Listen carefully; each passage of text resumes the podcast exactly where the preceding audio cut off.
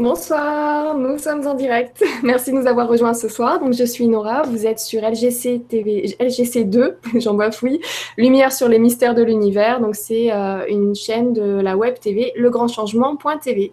Et ce soir, donc, euh, je suis très très heureuse d'accueillir une nouvelle fois Jean-Michel Raoux pour une soirée où nous allons parler de l'écologie énergétique et des esprits de la nature.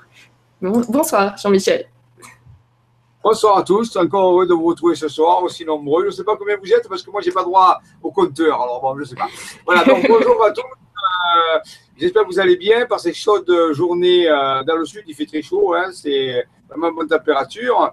Et euh, ce soir, ben, justement, nous allons parler de cette écologie énergétique. Je sais que vous êtes plutôt intéressés par les esprits de la nature, mais rappelez-vous, c'est enquête scientifique sûre. Donc, il faut quand même des bases relativement solides pour pouvoir, on peut dire, voyager dans ce monde féerique sans partir dans les fantasmes un peu trop, ou pas s'y perdre. Donc, on va donner quand même quelques bases à la base. Après, on pourra parler des esprits de la nature, si vous voulez, et explorer cette dimension. Voilà.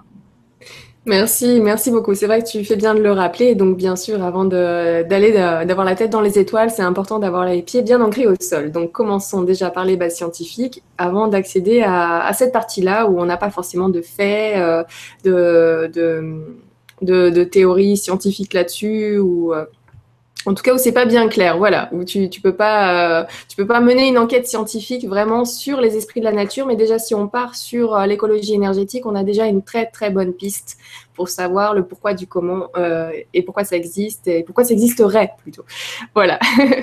Il y a Frédéric ce soir qui nous dit Enfin, ça faisait longtemps que je n'avais pas vu de Vibra Conférence. Je suis très heureux de vous retrouver toutes et tous. Très bonne soirée. Je te remercie beaucoup, Frédéric. Merci pour ton passage. C'est vrai que nous avons des auditeurs qui viennent, euh, qui repartent et qui reviennent ensuite. Et nous avons plein, plein, plein de nouveaux auditeurs. Donc, je vous remercie de nous rejoindre sur cette chaîne. Donc, vous savez que sur legrandchangement.tv, vous avez plusieurs chaînes. Vous avez la chaîne principale avec Stéphane Cole, Gwenoline et Julien. Ensuite, vous avez euh, LGC1 avec Sylvie. Donc, c'est une chaîne plus branchée pour les enfants, mais euh, les adultes sont acceptés, hein, il n'y a pas de problème. Et vous avez LGC3 avec Marion qui va vous parler euh, des nouveaux modes de vie. Et vous avez ma chaîne, donc euh, Lumière sur les mystères de l'univers. Donc tout de suite, je te propose qu'on fasse la lumière sur l'écologie énergétique et les esprits de la nature. Si tu veux bien. Alors, moteur, action, on y va. C'est parti. Partage de fichiers, hop, c'est parti, je suis au taquet ce soir. voilà bravo. Bravo, alors Nora, va, Nora, ce soir, va se concentrer parce qu'elle aura droit à quelques questions, bien sûr, comme d'habitude. bien. Hein. Problème. Alors, je rigole, je rigole. Je rappelle quand même que dans tout ce que l'on va dire, rien n'est vrai. Mais il se pourrait que certaines choses soient comme cela. C'est à vous de les vérifier. Je répéterai tous les jours cette chose-là. Et deuxième chose, je suis aussi le porte-parole d'une équipe de chercheurs dont je parle, on peut dire, en leur nom et au nom des découvertes qu'ils ont fait. Ce soir, le sujet que nous allons traiter, c'est l'écologie énergétique et la géométrie sacrée des hauts lieux vibratoires. Alors, c'est un terme un peu particulier parce que souvent on parle d'écologie. On connaît un petit peu les mouvements écologiques au niveau de la planète, de la biologie, tout ça, mais qu'est-ce que pourrait être l'écologie énergétique? Ça, on en parle moins. C'est du domaine un peu plus des sciences avancées, des sciences de l'énergétique. On va essayer ce soir, grâce à des diapositives, de mieux cerner dans une euh, méthodologie un peu scientifique, bien sûr, parce qu'on ne peut pas appliquer la science euh, actuelle sur ce domaine, malgré que la physique quantique, on, commence à, s'y intéresser, mais c'est encore un domaine qui est euh, encore hors d'atteinte de, des appareils de mesure et des physiciens. Passons à la suivante. Eh bien, écoute, avec ton introduction, nous avons Mamzen qui nous dit Bonsoir Nora et Jean-Michel, nous sommes gâtés. Tout est, tout est intéressant à regarder. Merci beaucoup. Bonsoir à toutes et tous. Et bonne vibra. Voilà, donc tu vois, on, est tous, euh, on est tous au taquet là ce soir, donc c'est parti. Alors l'écologie énergétique et la géométrie sacrée des hauts lieux vibratoires. Voilà. Alors, bon là, on va passer ces diapositives. Ce sont des, rappelez-vous, ce sont issus de conférences que j'ai données dans différents endroits. Donc, les présentations, on les connaît. Maintenant, on va, on va gagner du temps, on va passer tout ça. Bien sûr, Marie-Josée, ma compagne et moi-même, bon, tout cela, on connaît déjà. Nous allons passer, on va faire des faits diapos pour aller directement au plus intéressant. Alors, bien sûr, on va commencer tout avec la science. Moi, je vous dis, ma référence à la science, c'est Science et Vie, puisque c'est très rationnel, Science et Vie. Hein. voilà. Et eh bien, regardez ici, on nous dit que la relativité a 100 ans, c'est vrai. La relativité a 100 ans comme Einstein, et on nous dit qu'on veut maintenant dépasser Einstein. Vous voyez, on veut réinventer l'espace et le temps. Alors là aussi, c'est intéressant parce que dans le monde féerique ou le monde de l'écologie énergétique, on va justement réinventer cet espace-temps et on va s'intéresser justement à, des domaines qui dépassent ce que euh, Einstein avait installé dans le cadre de sa théorie de la relativité générale et restreinte. Continuons. Voilà. Alors, a aussi, comme des exemples, on nous dit, par exemple, pour la science, qui est notre encore revue de vulgarisation scientifique, on nous dit l'univers est un ordinateur ultime, euh, surtout orienté vers le trou noir, vers les trous noirs au sein des galaxies. Donc, vous voyez, c'est un peu ça. Moi, j'appelle ça le terrier, le trou du terrier d'Alice au Pays des Merveilles. On va, ce soir, si vous voulez bien, encore s'y engouffrer pour une fois et aller voir si on va trouver des gnomes, des fées, des farfadets. voilà, hein. Donc, allons-y dans ce trou, rentrons dans le terrier et commençons notre voyage. Alors, bien sûr, on va trouver dans cet univers, dans l'autre côté de l'univers, lorsqu'on passe à travers le trou noir ou à travers un, trou de verre quantique ou à travers le terrier d'Alice au Pays des Merveilles, on va trouver un univers qui ne fonctionne pas comme l'univers que nous connaissons. L'univers que nous connaissons est essentiellement basé sur une loi qui s'appelle la loi de la causalité, la loi de la cause à, la loi de cause à effet, qui est relié directement à la vitesse de la lumière. Je ne vais pas tout détailler ce soir, ce sera pour une autre vibra-conférence spéciale. Mais donc, on est dans l'univers de la causalité. Si on passe à travers le terrier d'Alice au Pays des Merveilles, on va abandonner la causalité pour rentrer dans un domaine qu'on appelle la synchronicité, ou le, dire le, temps de l'opportunité. C'est un peu le domaine de la magie, un petit peu comme Harry Potter. Vous, voyez, vous savez, Harry Potter, à un moment donné, il arrive, Harry Potter va prendre un train dans une gare, dans une voie, et la voie, elle s'appelle euh, trois quarts. Alors, une voie trois quarts, on ne sait pas trop ce que c'est. Et donc, c'est quelque chose qui entre les dimensions, justement. C'est là où se passent des choses différentes que dans le monde de la causalité. Alors, si vous voulez, on va rentrer dans le monde de la synchronicité où les horloges ne s'écoulent pas de la même façon, où le temps peut être élastique, où les personnages ont des propriétés très particulières. C'est un autre domaine de la réalité. Alors, on nous dit ici euh, que la physique quantique est en train de dévoiler un des grands mystères, comment une expérience qui montre comment la matière devient réelle. Alors, là, réel est un terme un peu abusif, puisqu'on pense que ce qui est réel, c'est ce qu'on peut mesurer. Mais il faut savoir que il existe d'autres réalités. La, science ne l'exclut pas. Hein. Actuellement, dans la théorie des cordes, on envisage qu'à peu près 12 euh, dimensions, ou même beaucoup plus. Donc, euh, mais euh, on, a face l'habitude de dire que tout ce qui est réel, c'est ce que nous palpons, nous touchons. Mais non, c'est une forme de réalité. Et les autres dimensions qui nous échappent à notre perception ne sont pas moins réelles que, la nôtre, mais simplement notre conscience n'y est pas axée quand nous sommes éveillés euh, dans la journée. Voilà, donc vous voyez, même des physiciens nous ont dit, euh, c'est curieux quand même, science à venir, donc vous voyez, il nous dit quoi? Eh bien, les physiciens ont trouvé les clés de la cinquième dimension. Alors, si les physiciens ont trouvé la clé de la cinquième dimension, il n'y a pas de problème, on peut y aller. C'est bon. c'est vrai. C'est affiché. les gros titres. J'espère qu'ils ne nous font pas les mêmes gros titres que les, magazines euh, publics euh, qui parlent des stars, ah parce que alors là. je ne crois pas, je crois pas qu'ils soient un peu plus sérieux quand même. Voilà, alors entrons dans la cinquième dimension. Ne touchez pas le contrôle des images et du son. Nous contrôlons tout ce que vous allez voir. Détendez-vous, le voyage va commencer.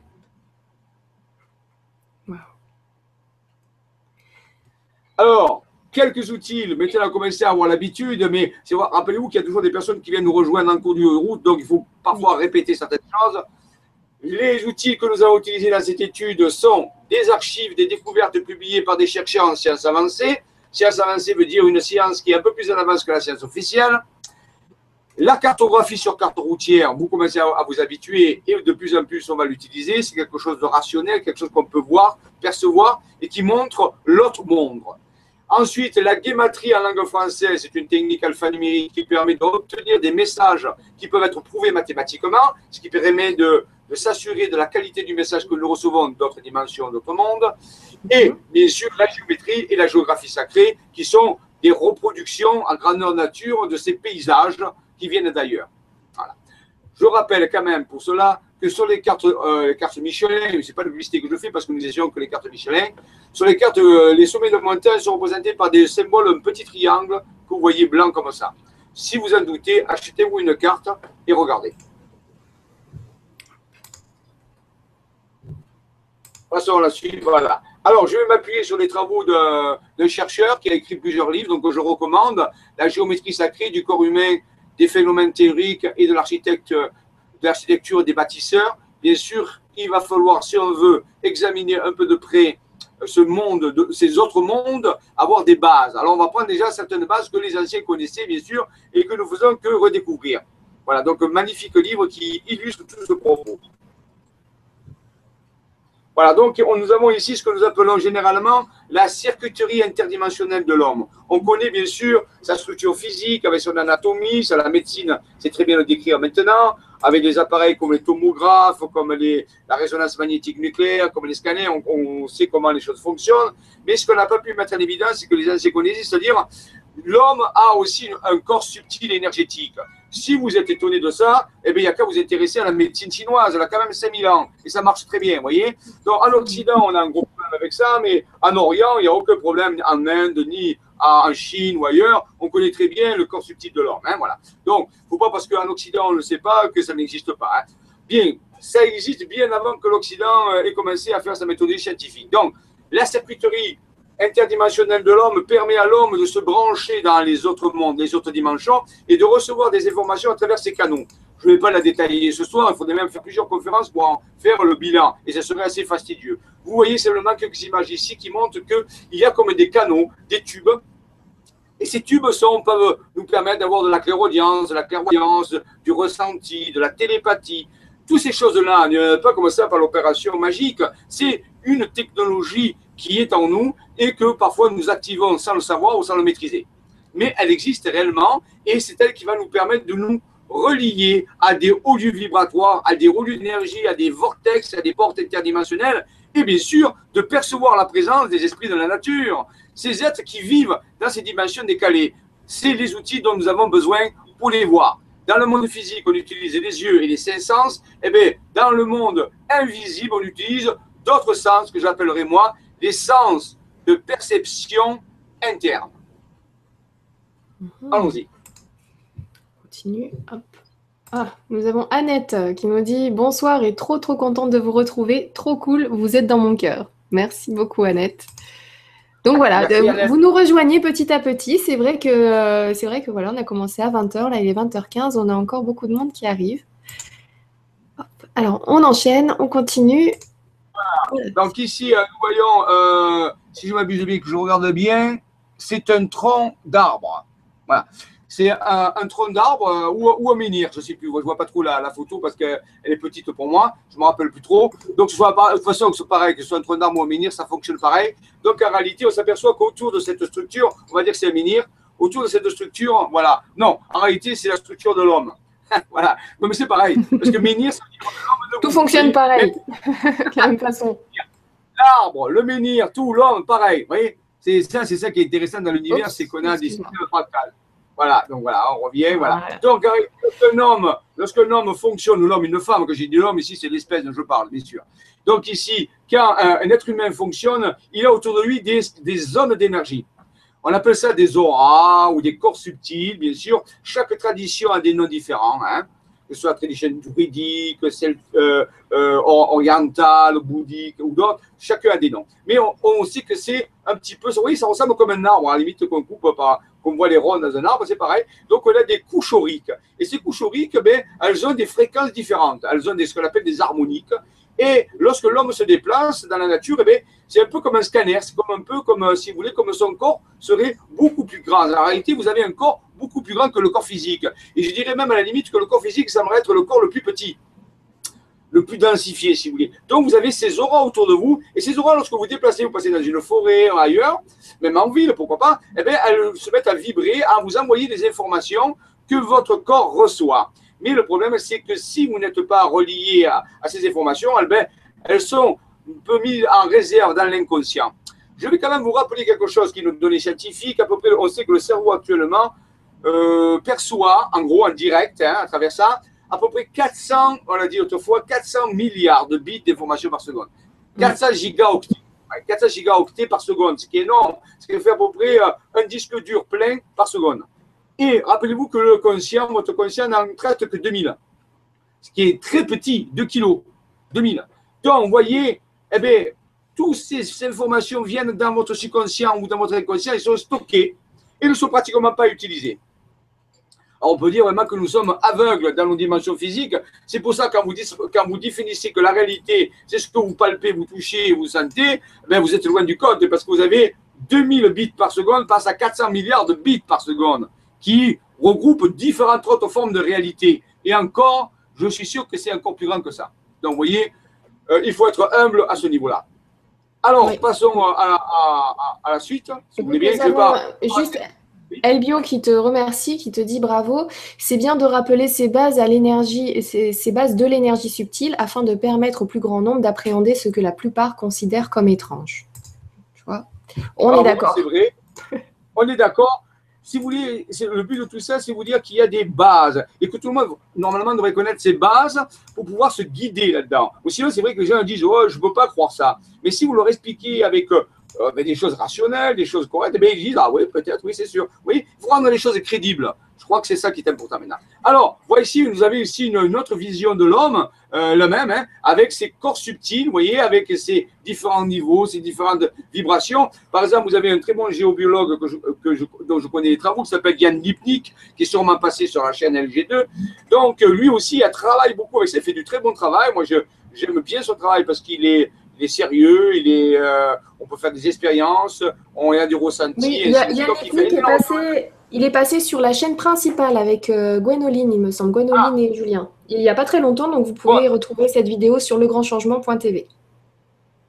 Voilà, donc regardez là, vous verrez, donc euh, vraiment, il utilise ces moyens-là, si vous voulez. C'est ce qu'on appelle, on peut dire, la géobiologie, on peut dire, des esprits de la nature. Et c'est une démarche rationnelle. Les gens peuvent ressentir, palper, mesurer. Euh, et ça, ça sécurise un petit peu avant de partir dans le grand euh, au-delà où là, c'est plus difficile, on peut s'y perdre. Voyez voilà. Donc ça, c'est important. vous voyez quelques images qui nous. Et vous voyez, regardez l'image d'en bas, vous voyez comment ça peut aller très loin. C'est-à-dire que l'homme peut, par exemple, Valo, mais qui qui est quelqu'un qui a, qui a, étudié le Merkaba, le vaisseau de lumière, le, le vaisseau euh, personnel d'ascension, nous dit ceci, je cite, que lorsque le Merkaba est activé, lorsque le corps de lumière est activé, il peut rayonner jusqu'à 17 mètres. Vous imaginez 17 mètres Donc, vous voyez que nous sommes beaucoup plus larges que la dimension physique. Ça, c'est vraiment important de comprendre. Alors, c'est ça qui est important. Alors, développer ces sens est fondamental pour ceux qui veulent devenir des explorateurs de l'invisible. Il faut qu'ils aient une cartographie, il faut qu'ils aient des sens qui aillent dans ce sens. Sinon, avec les sens physiques, ils ne vont pas y arriver. Les sens physiques n'ont pas été faits pour ça. Il faut développer d'autres sens que nous avons et qui peuvent passer à travers les sens physiques, c'est un fait, mais qui sont à l'intérieur de nous. Donc c'est une véritable discipline. Ça, c'est important de comprendre. Ah ben, tu réponds déjà à des questions que j'ai vues euh, de, personnes, donc il y en a eu plusieurs qui demandent comment on fait. Donc voilà, ça se travaille. Pour ceux qui ne sont pas nés avec. bon, non, non, oui, bon, disons que tout le monde là, attention, tout le monde là ça fait partie du matériel de base, comme de mains, de, euh, pieds, de yeux. C'est le matériel de base. on va dire qu'il y en a qui savent bien les utiliser dès le départ, et il y en a d'autres, il faut qu'on leur rappelle où se trouvent les manettes. voilà, exactement. Et puis, il faut, avoir envie aussi, parce qu'il y a des gens qui, qui, sont leur pas du tout. Il faut avoir un intérêt pour ça, vous voyez, comme Oui, mais si vous savez, vous voyez, si vous étiez capable de ressentir les esprits de la nature, ben vous auriez moins tendance à polluer la terre. Vous voyez, c'est déjà intéressant. Voilà, parce que vous direz, euh, ben, c'est que ah oui, vous voyez, si on était capable de mieux les voir, mieux les percevoir, on le respecterait plus. C'est parce que nous sommes aveugles que nous faisons toutes ces choses-là. C'est vrai.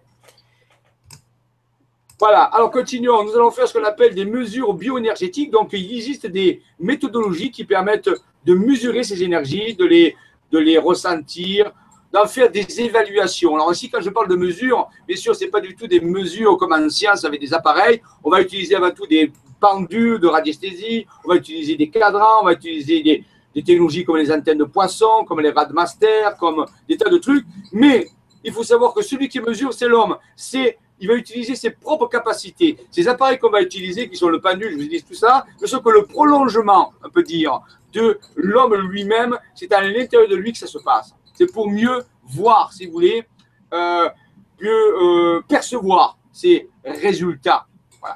Voilà. Alors ici, je ne vais pas le détailler, mais euh, des travaux ont été faits. On a essayé de répertorier les différentes zones d'énergie. Ce que fait très bien Yann Lipnik, et ce monsieur aussi qui a écrit le livre, il faut très bien ça. Ils ont pris des, des, des, des, protocoles, des procédures, et grâce à ça, ils peuvent identifier, par exemple, s'il y a tel esprit de nature ou tel autre, a un ondine, un ondin, si c'est euh, un faune, si c'est un dragon, si c'est une licorne, parce que chacune d'elles a une zone vibratoire bien définie, avec euh, parfois une qualité de vibration aussi. Donc, il faut être à la fois mesurer la puissance de la vibration et la qualité de la vibration. Mais tout ça, ça s'apprend, bien sûr. Alors, c'est pas cinq minutes, hein, c'est pas, hop, ça y est, comme ça. Et non, comme tout, hein, ça demande un investissement, un travail, un intérêt, ainsi de suite. Voilà.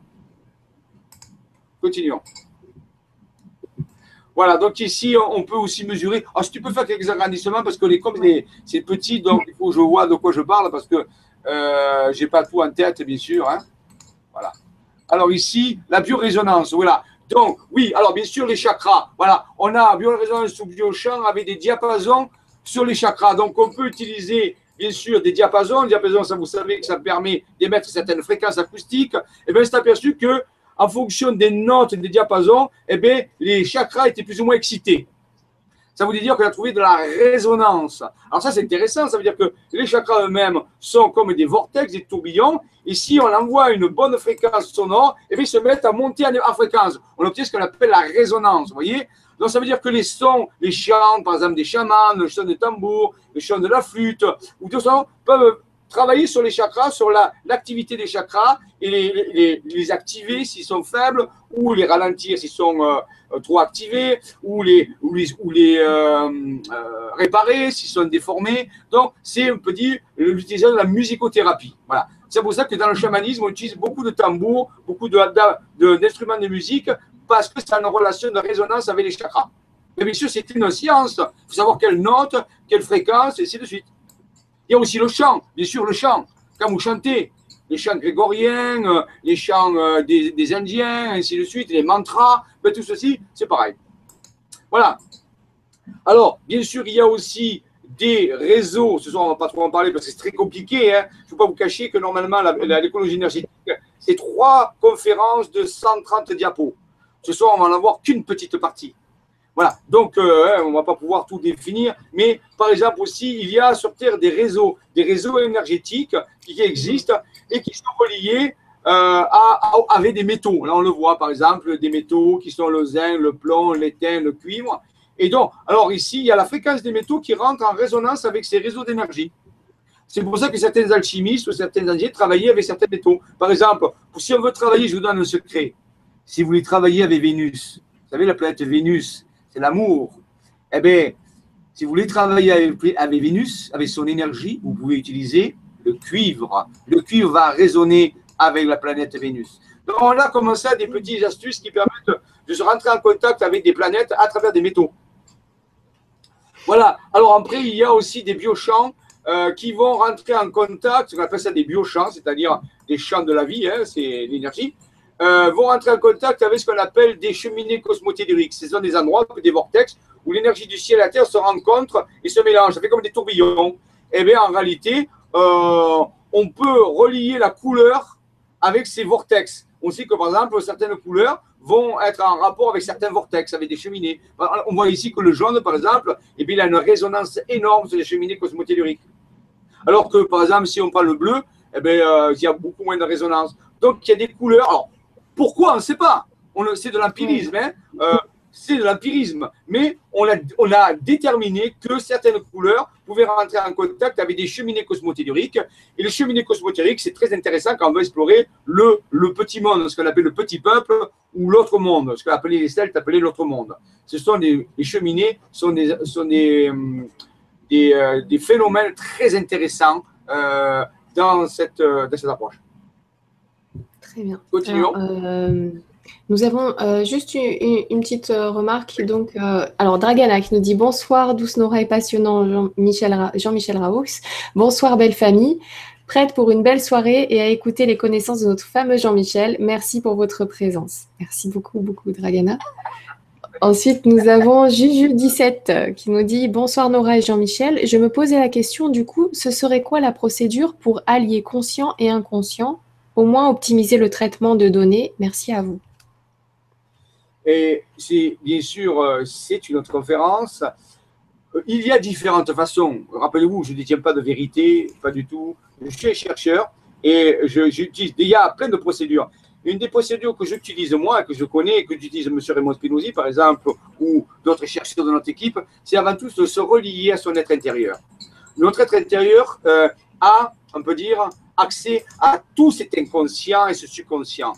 Et si on veut avoir accès à ça, il faut passer par notre dimension intérieure, notre être intérieur. C'est lui, c'est une façon la plus facile d'y accéder. Après, on peut utiliser l'hypnose, on peut utiliser d'autres méthodes euh, qui peuvent aussi aider, bien sûr. Mais euh, avant tout, moi, la méthode la plus naturelle, la plus puissante, c'est d'admettre que nous avons un être intérieur qui est beaucoup plus grand que ce que nous sommes ici, que notre ego, et qu'ensuite, c'est en rentrant en contact avec lui, avec de l'entraînement, bien sûr, on me connaît toi toi-même, et à ce moment-là, il va vous donner ces informations. Il a, c'est comme si vous aviez accès à une, immense bibliothèque colossale et qu'il suffirait simplement que vous y rentriez à l'intérieur et que vous demandiez à, la bibliothécaire, s'il vous plaît, donnez-moi tel livre. Et vous êtes sûr de l'avoir. Eh bien, c'est un peu pareil. Mais encore faut-il reconnaître que vous en avez un et l'aimer. Il faut l'aimer. C'est un fait. Il a besoin d'amour. Il a besoin de votre amour parce que lui, il vous aime d'une façon incroyable. Il vous aime totalement. Quoi que vous ayez fait ou quoi, que vous feriez. Ça n'a aucune importance. Il vous aime tout le temps. C'est vous. C'est le meilleur de vous. Et quand vous rentrez en contact avec lui, eh bien, il est toujours prêt. C'est un peu le génie d'Aladin. Vous savez, quand vous frottez la lampe, le génie sort dit Maître, qu'est-ce que tu veux Que veux-tu? Tes désirs sont mes ordres. Et en réalité, c'est ça. Mais la plupart des gens ignorent qu'ils ont ça en eux. Donc voilà un bon moyen d'accéder à l'inconscient ou subconscient, c'est de rencontrer son être intérieur et de commencer à dialoguer avec lui. Très bien, je te remercie beaucoup. Merci beaucoup, Juju 17, pour ta question. Je vais en prendre quelques-unes comme ça au fil de, la soirée. Hein. Je vais te couper de temps en temps. Moi aussi, je vais. Euh... Toi, tu me poses des questions, moi, moi je vais animer.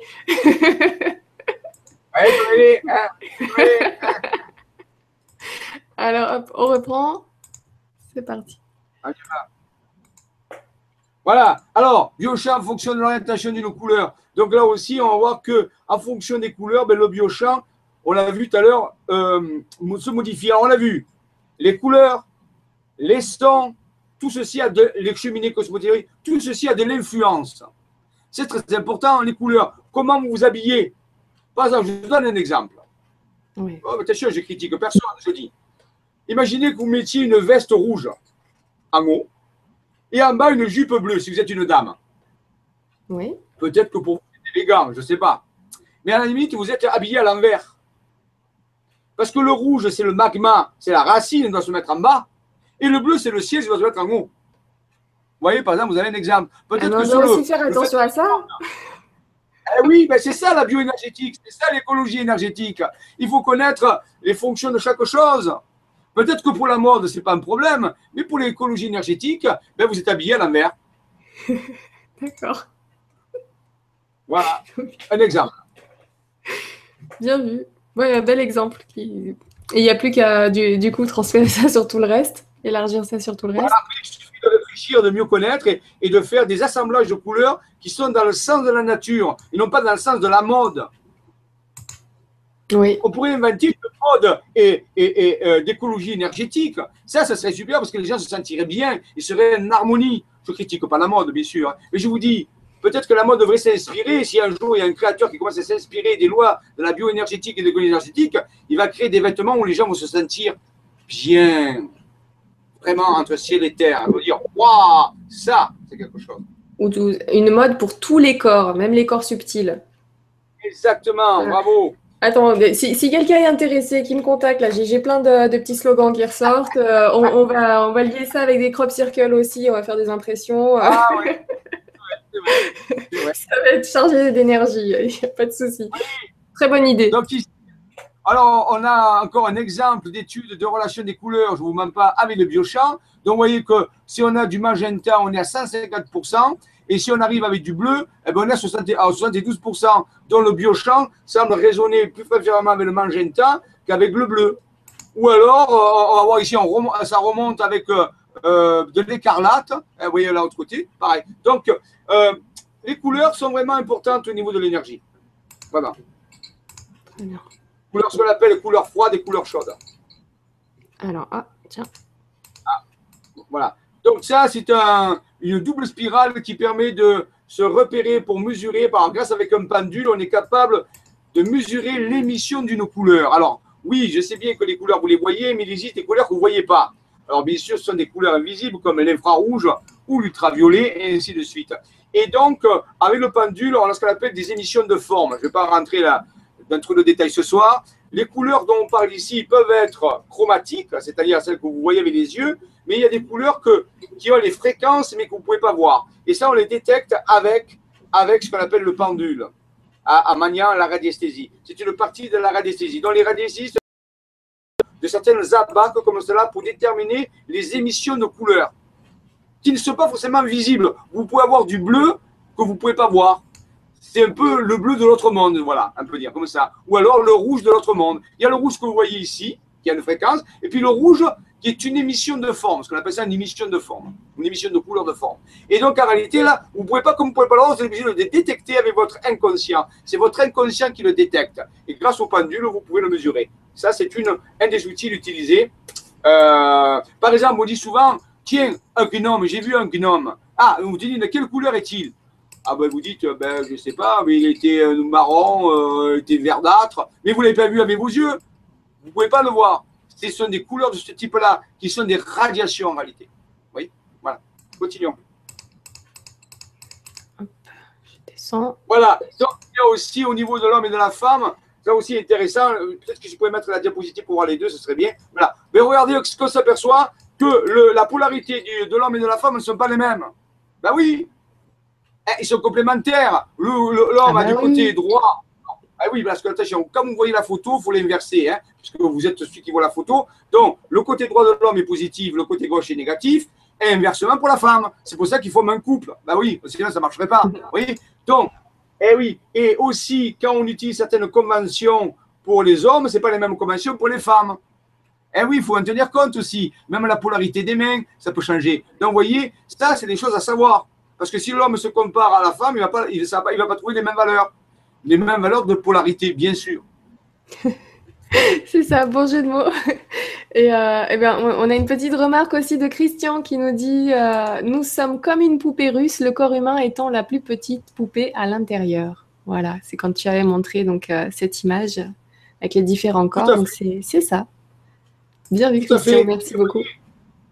Oh, le problème, c'est qu'on ne les voit pas, ces corps. Donc, la plupart des gens n'arrivent pas à, enfin, surtout en Occident, à les intégrer. Ils ne les voient pas, ils ne les palpent pas, ils ne savent pas où ils sont, donc ils les ignorent. Ils pensent qu'ils sont un, un tas de chair, là, voilà, un cerveau, les mains, voilà, qui est déjà fort compliqué et complexe et merveilleux. Je ne dis pas le contraire. Mhm. Mais on est tellement beaucoup plus complexe que ça.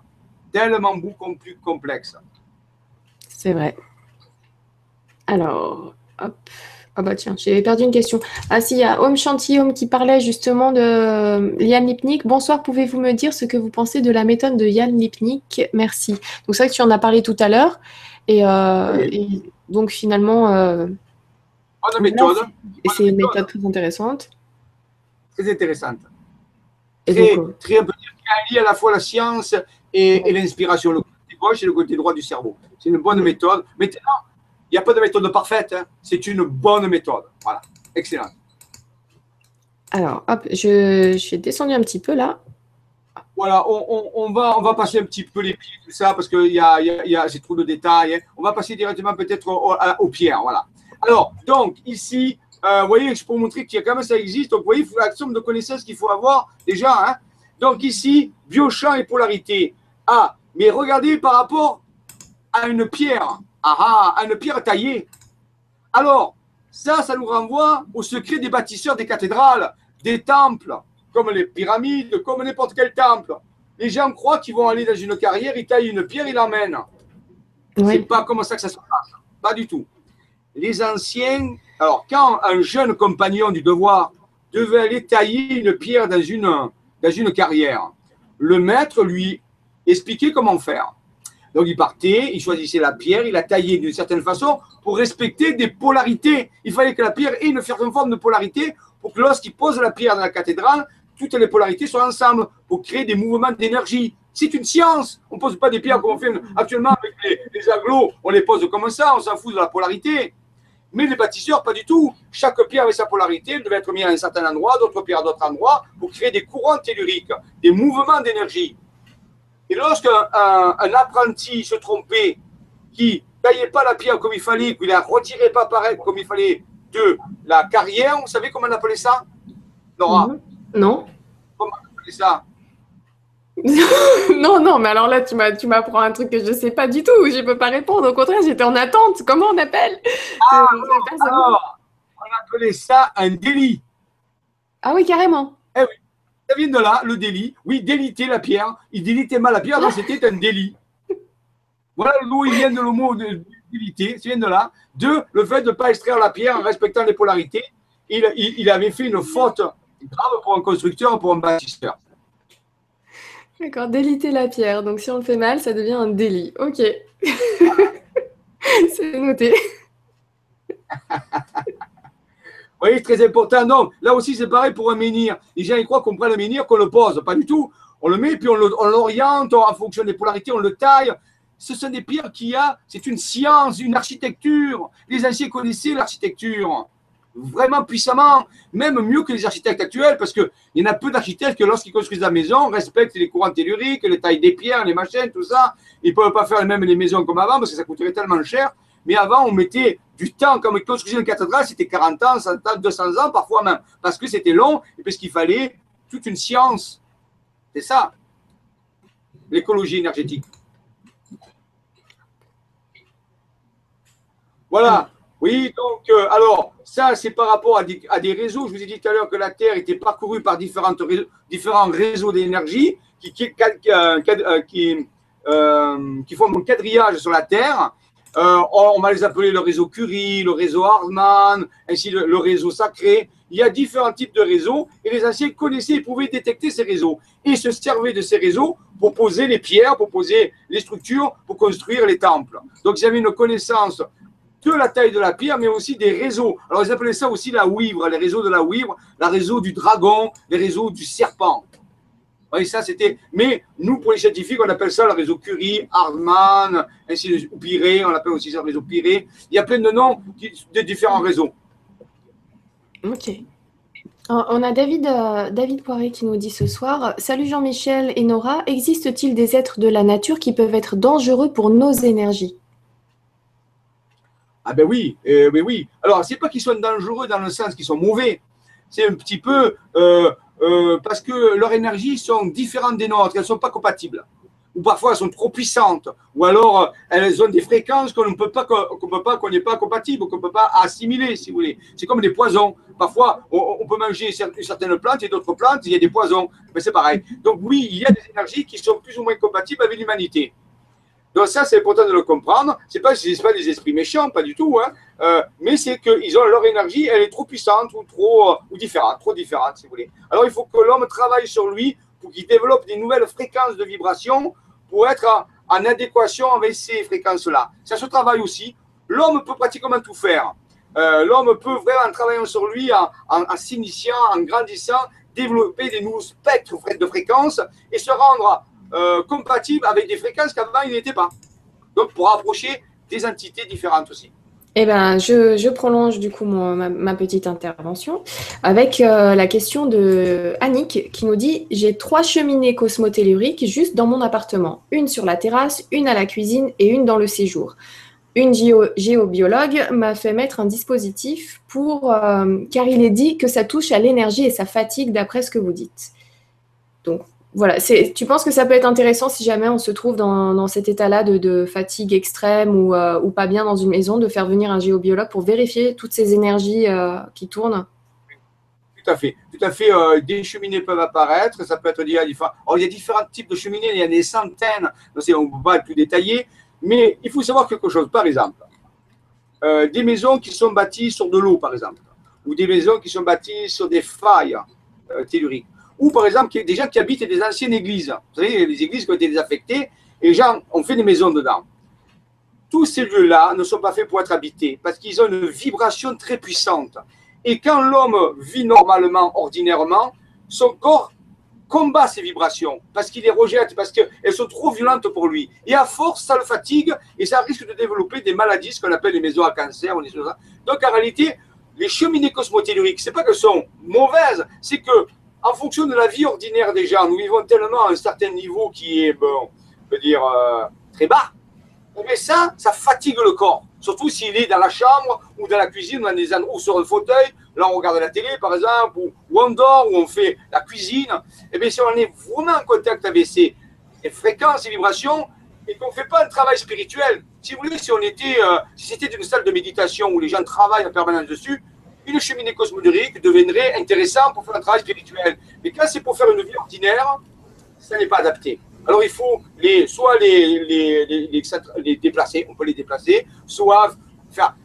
le géobiologue sait ce qu'il a à faire, il peut régler ses cheminées ou éviter que la personne soit trop fatiguée ou s'épuise euh, parce qu'elle vit, on peut dire, une vie ordinaire qui n'est pas en résonance avec ses fréquences D'accord, je te remercie beaucoup, merci pour ta réponse.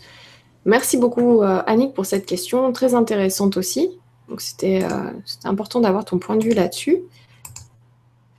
Alors du coup, je repars, euh, je repars sur la fin de, sur le bas de la page qu'il y avait tout à l'heure. Donc, tu peux agrandir un peu? Oui.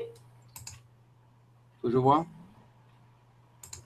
Alors, voilà. j'agrandis, je calme. Voilà, voilà. donc là aussi, c'est toujours pareil, ce sont des mesures qui permettent de voir qu'on peut utiliser un, un. C'est un appareil qui est capable de, d'enregistrer des fréquences. Et on voit ici que, ben, en fonction des fréquences, eh ben, il y a euh, euh, des, des, variations dans l'énergie. Hein, on l'a déjà dit.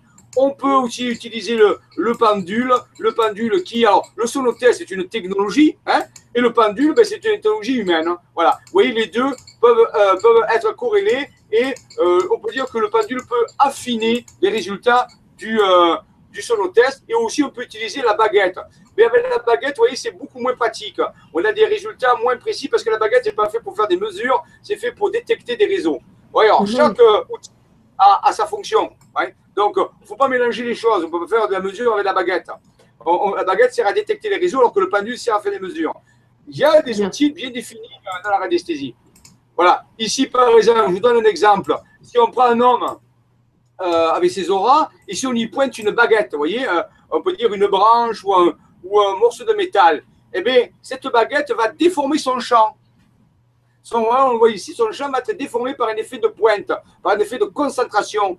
C'est pour ça qu'avant, on disait, il ne faut pas montrer du doigt. Eh oui. Parce qu'en fait, quand vous utilisez votre doigt comme ça, ben, vous envoyez une énergie qui rentre dans le champ de la personne. C'est le pouvoir de l'index. Ah. Voilà, donc, en fait, on sort toujours à main armée.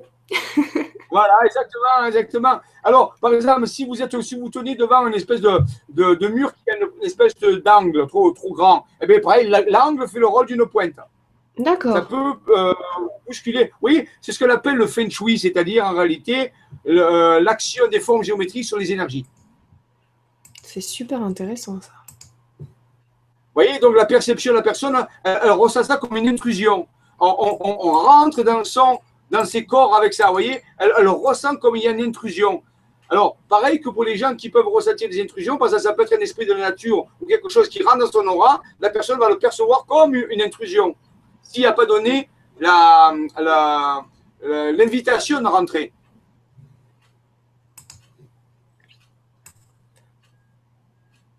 Voilà, vous voyez Là, on, rentre. voilà. voilà. On rentre de plus en plus euh, vers, euh, vers le corps physique et la déformation est de plus en plus importante, bien sûr. C'est un peu euh, comme une baguette magique, vous voyez, un peu l'effet d'une baguette magique, c'est un peu ça. Mm. Donc, donc voilà, il faut demander la permission. mais, imaginez ce que serait une épée ou une lance. Imaginez une lance et une épée, ce qu'elle pourrait produire. C'est-à-dire qu'en réalité, elle déforme déjà vos champs d'énergie avant d'atteindre votre corps. Eh il y a Christian qui me dit Nora a commis un délit en ne sachant pas. la, dernière fois, je pense. Ou non, mais en ne sachant pas le mot délit. Voilà. J'ai mal fait. J'ai mal répondu, c'est vrai. Mais, c'est pas vraiment un délit tel que tu l'avais expliqué, hein, en même temps. mais non, mais non, mais non. si on forme pas l'ouvrier, euh, comment on veut qu'il sorte la pierre correctement aussi hein Là, je suis en formation. Cette information, mais elle ne pouvait pas le savoir. C'est sûr que très peu de gens savent ça. C'était pour une galéjade. Alors ici, les réseaux telluriques. Alors, on en a parlé. Vous voyez qu'il y en a différents. Hein. Euh, il y a des réseaux ce qu'on appelle Arman. Ils ont une certaine euh, des certains euh, diamètres. On peut dire qu'il y a 2,50 m de long sur 2 mètres de large. Ça forme, ça forme toujours des carrés ou des rectangles. Il y a le réseau Curie qui, lui, a, des diagonales. On les relie au fer. Le, réseau Arman est relié au nickel. Ce sont la vibration des métaux ici, vous voyez Donc, il y a de nombreux types de réseaux. Il faut en tenir compte lorsqu'on fait un travail énergétique, bien sûr. Continuons. la page. Continuons. Voilà, là aussi, vous avez le réseau, d'autres types de réseaux hein, euh, reliés au cuivre. Oui, ils sont plus grands. Il y a des réseaux plus grands que d'autres. Oui, il y a des réseaux ici à l'aluminium, il fait 10 mètres. Alors oui, donc il y a des réseaux un petit peu qui se superposent comme ça avec ce qu'on appelle des fractales. En réalité, il y a plein, plein de réseaux d'énergie. Vous voyez, le, réseau Pirée dont j'ai parlé tout à l'heure, qui est un réseau d'or, il fait 7 mètres. Vous voyez, 7 mètres, c'est énorme. Donc, vous voyez, il y a des mailles, ce qu'on appelle des mailles de réseau beaucoup plus puissantes. Alors bien sûr, ça a de l'importance quand on fait de la recherche énergétique. Voilà, vous avez ici une représentation lorsqu'on on, essaie de, faire superposer tous ces réseaux. Ça donne vraiment des grilles, qu'on appelle une trame, une trame énergétique, un tissu énergétique. Il y a des orientations, bien sûr, nord-sud, est-ouest. Ça, c'est important.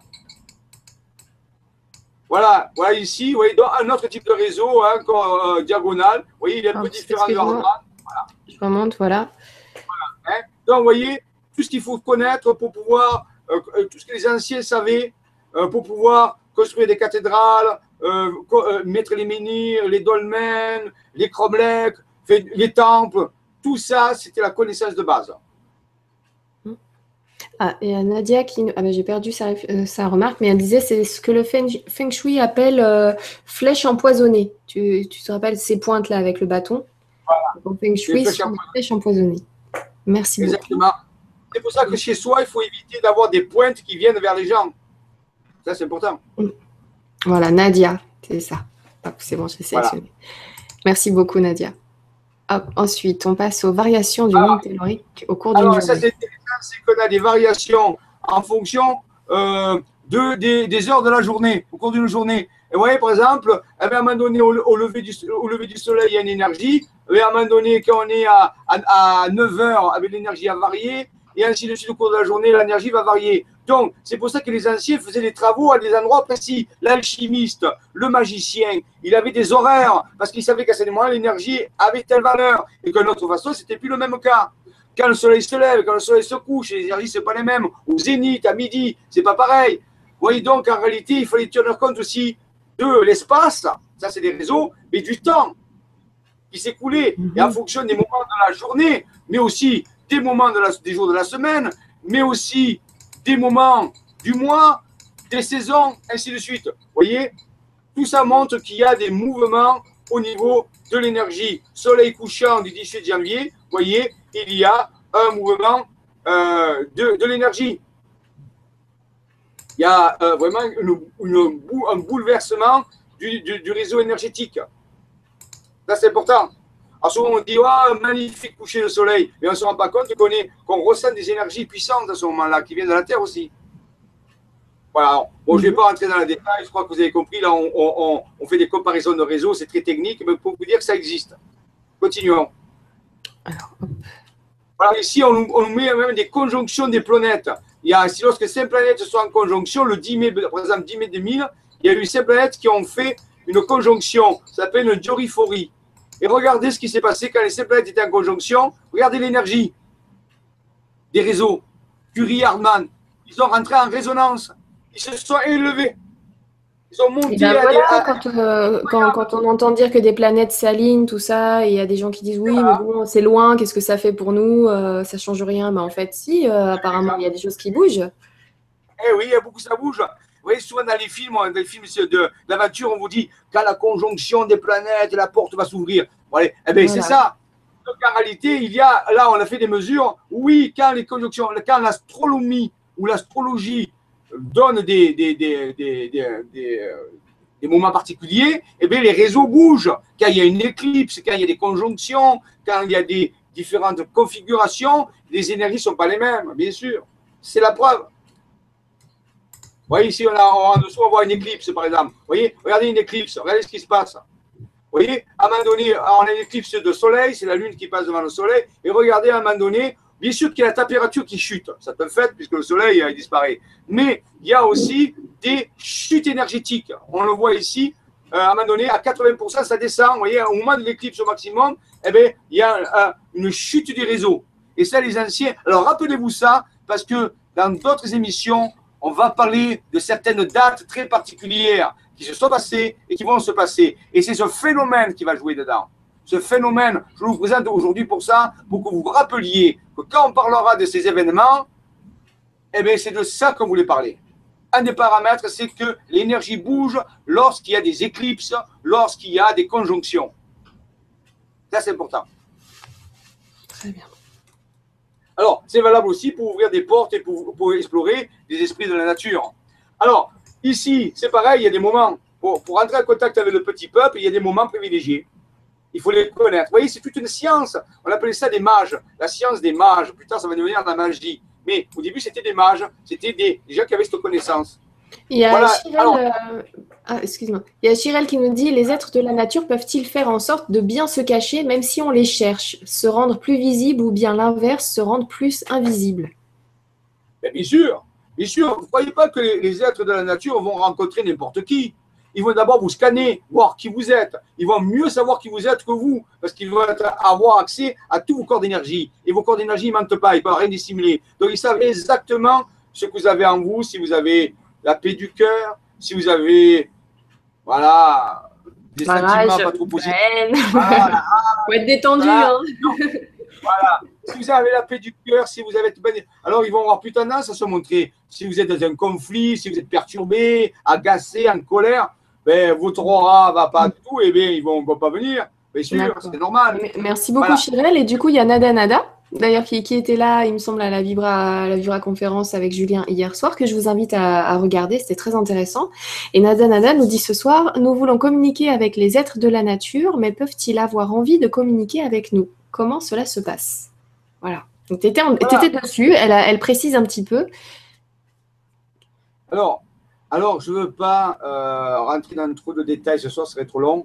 La première question que devrait se poser, comme va se poser un chercheur scientifique, va dire est-ce que l'intelligence d'un esprit de la nature, ou disons sa conscience, ou sa contelligence, c'est-à-dire l'action de l'intelligence et la conscience, qu'on appelle la contelligence, mm-hmm. est-ce que, est-ce que ce, est-elle la même que la nôtre? Est-elle compatible? Est-ce qu'ils fonctionnent de la même façon? Voyez déjà, il faut se poser la question. Parce que nous partons du principe qu'ils réfléchissent comme nous. Mais c'est une supposition. Donc, vous voyez déjà, pour essayer de communiquer avec l'esprit nature, il faut déjà mieux connaître leur mode de fonctionnement. Peut-être qu'il y a des procédures qui sont différentes que nous, quand on utilise pour nous connaître entre nous. Donc, vous voyez, il y aurait déjà cette première idée de mieux comprendre comment ils pourraient fonctionner. Et ensuite, bien, euh, bien sûr, est-ce qu'ils vont avoir envie de venir de nous rencontrer Je vous l'ai dit, ça dépend de notre état d'être. Hein. Ça dépend aussi de si j'ai envie ou pas, bien sûr, mais aussi de notre état d'être. Il y a beaucoup encore à apprendre. Euh, mais je veux dire que la première chose, c'est d'être dans la compassion, dans la paix, dans, l'amour, dans l'ouverture. Ça sera beaucoup plus facile. Bah, par contre, si vous êtes dans l'agacement, tout ça, vous pouvez peut-être attirer des esprits de la nature qui sont de la même nature que vous, qui peut être aussi un peu violent, un peu désagréable. Ça aussi, ça peut arriver. D'accord. Ah oui, donc c'est important de le savoir. Il faut vraiment être très détendu et les accueillir avec plein d'amour si vous voulez essayer. Commencer déjà sur une bonne base.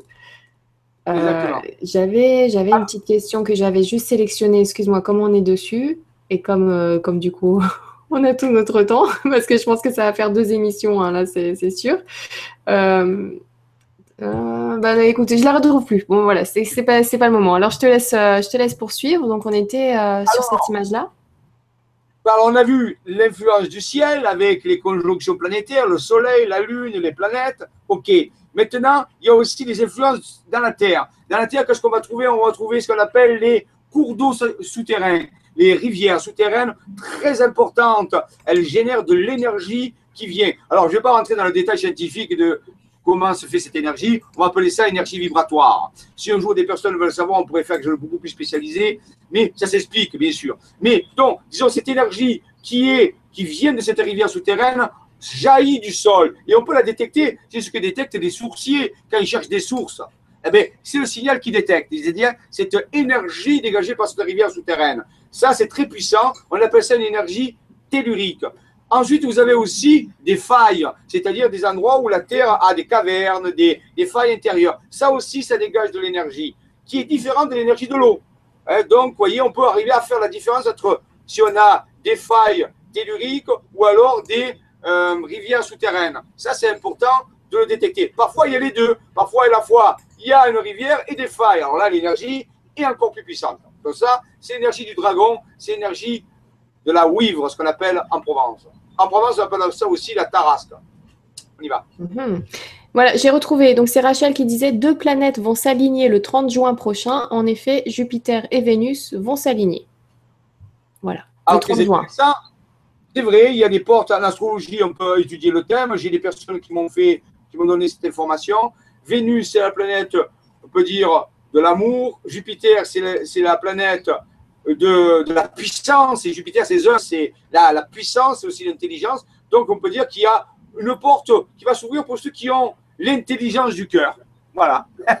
c'est une opportunité pour ceux qui ont de l'intelligence du cœur, parce que ces deux planètes, une qui est géante, bien sûr, Jupiter, une planète géante, alors que Vénus, c'est une planète petite. Qui ressemble à la nôtre, en taille. Qui vont se rassembler, qui vont s'unir pour donner une, une, une, vibration, on peut dire, d'ouverture du cœur, des, des, possibilités où les gens vont pouvoir vraiment changer leur vibration s'ils sont dans le cœur. Voilà. Très bien, merci beaucoup. Ah, là, on a des failles. Alors, je vais, peut-être zoomer un petit peu. Je ne sais pas si tu vois bien. Là, je vois rien. Je vois rien du tout. Là, c'est les failles. Ça, c'est les failles. Hein. Donc, je vous parlais les fameuses failles qui se trouvent dans le sol, qui, qui émettent de l'énergie. Ensuite, continuons. Alors, ensuite, en dessous. En dessous, on a les images vibratoires. Voilà ce que ça donnerait. Voilà ce qu'on ressentirait quelqu'un qui avait ses mains palper ces énergies. Vous voyez, c'est beaucoup moins net, bien sûr, mais c'est un peu ça. Alors, tout, tout dépend de l'habilité de, la personne à ce qu'on appelle discriminer les, fréquences vibratoires. Il y a des gens qui arrivent à dire, ben, ça c'est la faille, là il y a de l'eau, parce qu'ils sont entraînés pour ça. Mais aussi au début, on n'arrive pas à faire la différence, c'est sûr. Continuons. On continue, donc là, je vais descendre un petit peu. Hop, voilà.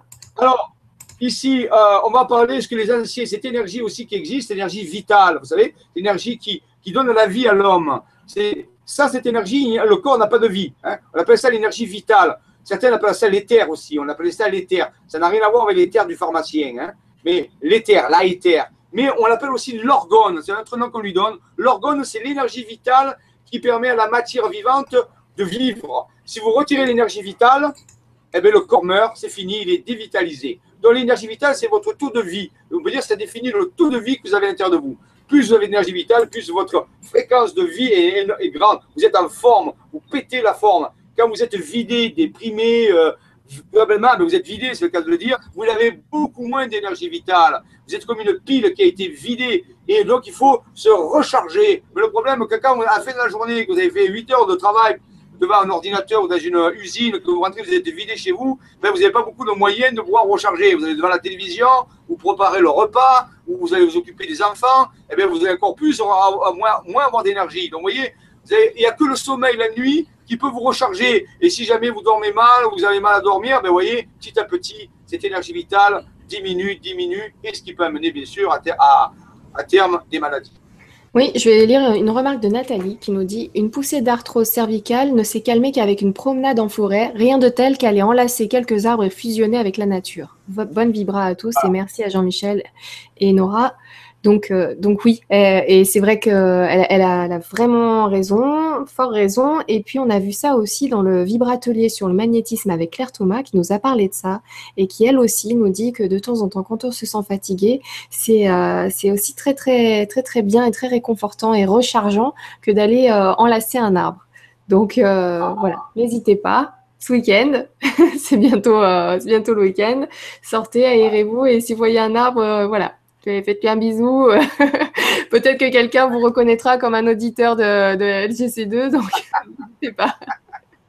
Mais avant, avant d'aller le voir, mettez-vous à une certaine distance et avec respect, vous lui demandez, vous lui dites que vous allez faire ça. Vous lui demandez, euh, euh, pas l'autorisation, on peut dire, mais seulement vous l'invitez à, à, vous, à, vous, accepter dans son aura, parce qu'il est un aura, là où il est un aura comme vous, il va vous mhm. sentir.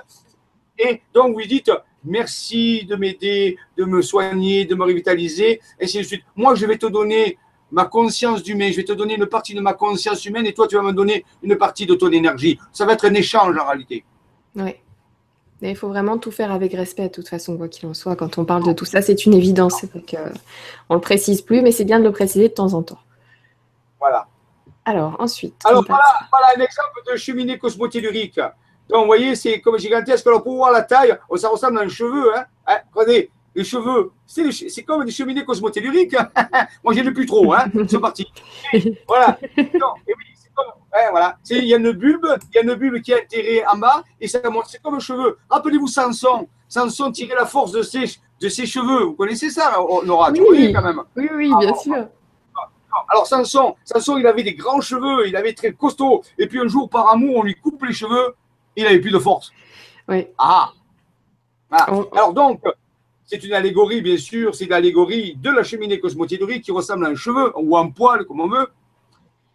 Et donc, euh, si, tu vas, si tu veux agrandir un petit peu vers la ligne horizontale, on va voir quelque chose de très intéressant.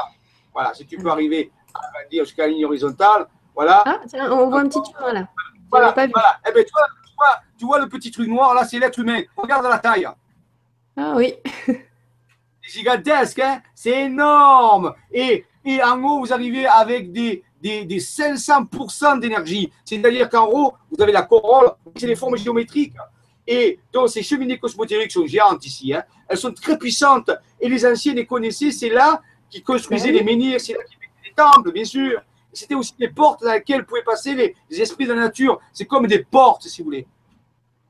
Oui, en, Égypte, il y en a beaucoup des, euh, des, menhirs comme ça, qui sont taillés. Euh, et d'ailleurs, il y en a à Paris aussi. Oui, c'est ça, ce qu'on appelle des obélisques. Oui, bah, voilà, c'est ce que je cherchais, des obélisques. Donc, ouais, c'est oui, alors descend très profond à 100 mètres dessous la terre, la racine avec le noyau. C'est une physiologie, la physiologie de la cheminée cosmotellurique. Merci à ce monsieur qui a fait ce livre qui est fantastique, on peut dire. Et donc, il nous détaille la physiologie de ces cheminées. C'est fabuleux. Ce sont des technologies. Et la plupart des gens ignorent ces choses-là. Pourtant, c'était ça. C'est ça, ça, la Terre. La Terre est vivante. Regardez tout ce qu'elle a. Elle a même des poils et des cheveux. Oui. Voilà. Donc ici, on la voit par-dessus. Elle ressemble à l'aura d'un homme. Rappelez, on avait dit, il y a des octaves, ce qu'on appelle des, niveaux d'énergie qui, grandissent. Vous voyez comment on l'a vu tout à l'heure pour l'homme? Eh bien, C'est pareil. Tout est construit sur le même modèle. Alors, si on rentre, si on veut rentrer mais en contact avec la cheminée, il va falloir passer toutes les couches un peu comme un oignon. Et, et alors, Bien sûr, si on y va d'un coup comme ça, il faut y aller graduellement, s'équilibrer comme un plongeur, si vous voulez, qui essaie de remonter à la surface. On fait des paliers énergétiques en rentrant petit à petit dans les auras de la cheminée pour lorsqu'on arrive près du centre, on soit totalement harmonisé. Et c'est à ce moment-là qu'on peut ressentir les choses, que les portes peuvent s'ouvrir. Comprenez? C'est toute une démarche, c'est long. Pour venir, pour approcher une cheminée comme ça, ça peut mettre deux heures. Alors qu'il y a peut-être que 50 mètres à faire si on arrive comme un touriste, comme ça, un fou à l'intérieur, ben, il n'y a rien qui se passe, bien sûr.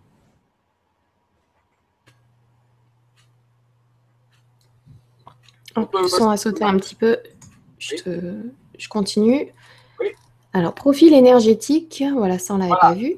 Voilà, donc le profil énergétique, donc ici, euh, donc, euh, agrandi un peu pour que je vois les profils énergétiques, euh, c'est une, voilà, c'est une coupe, on peut dire, euh, transversale de l'activité d'une cheminée, où on voit ces fameux cercles, vous voyez, là vous les voyez de profil, donc vous voyez que euh, ben, ils ont des niveaux d'énergie différents, sauf que lorsqu'on arrive au centre, bien sûr, l'énergie est beaucoup plus puissante.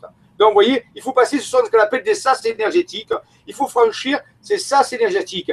Et c'est sur ce modèle qu'ont été construits les, les, les cromlechs, on a parlé autrefois du cromlech de Rennes-les-Bains. Eh bien, le cromlech de Rennes-les-Bains, on avait ce modèle-là, mais c'est encore plus grand, puisque c'est quelque chose qui est gigantesque. Vous voyez il y a sept harmoniques. Voilà. Donc, vous voyez, on, peut parfois utiliser, euh, le, voyez le bras, regardez la longueur du bras. Eh bien, il y, a des, il, y a, il, y a des, il y a le bras physique et les bras énergétiques. Quand vous avez une longueur de bras énergétique incroyable par rapport à votre, à votre bras physique. Là aussi, c'est pareil. Bon, là aussi, on parle de la cheminée, mais votre bras, c'est pareil, c'est comme une cheminée. Vous êtes constitué comme une cheminée, vous aussi. Mhm. On l'a vu. Donc, vous voyez que votre bras peut être beaucoup plus important.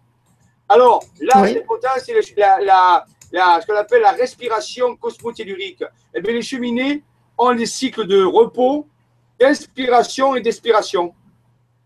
Inspiration, repos, inspiration, repos.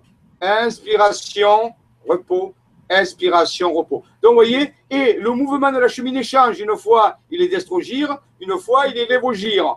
Vous voyez, ça respire, on appelle ça la respiration de la terre, ça appelle ça le souffle du menhir. Donc en réalité, ça fait des échanges alternatifs entre le ciel et la terre, comme le. Vous voyez Sa vie. Eh oui.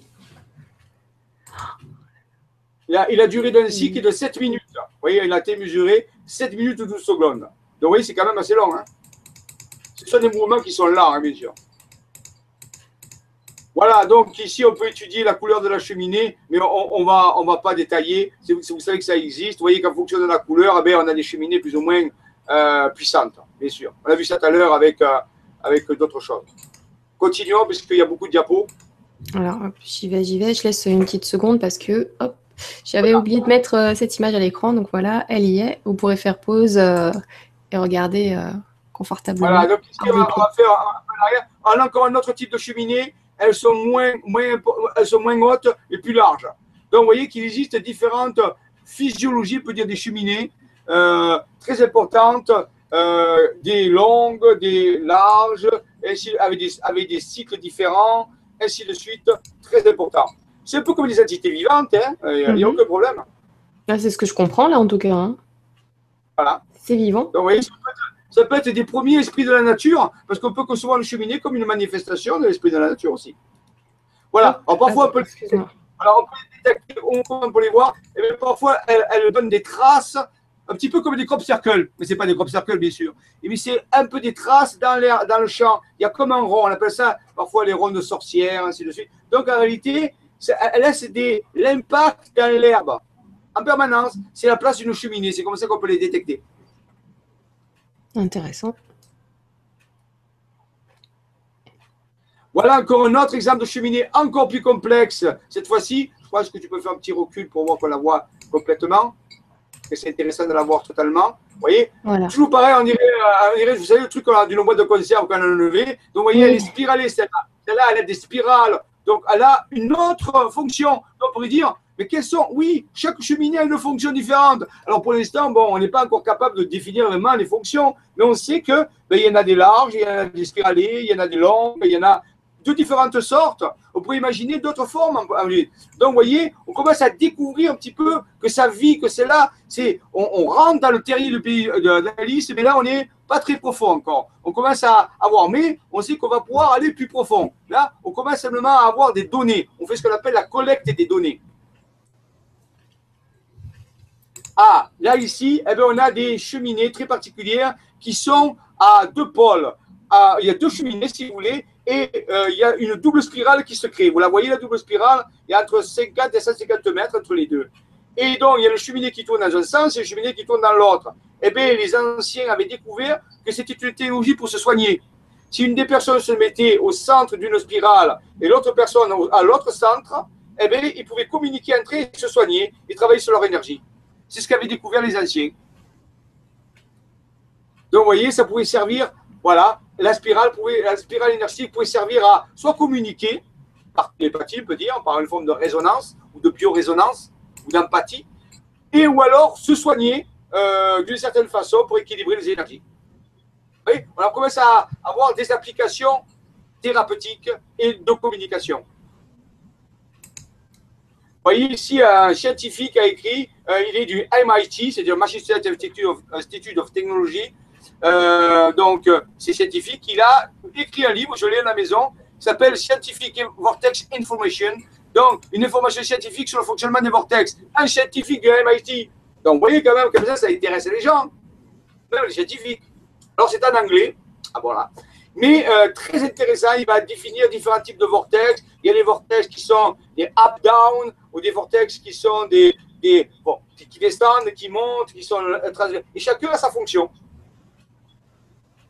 Hmm. Ce que vous connaissez, les anciens, les Hopis, les Indiens, les Amérindiens, que vous connaissez, voilà.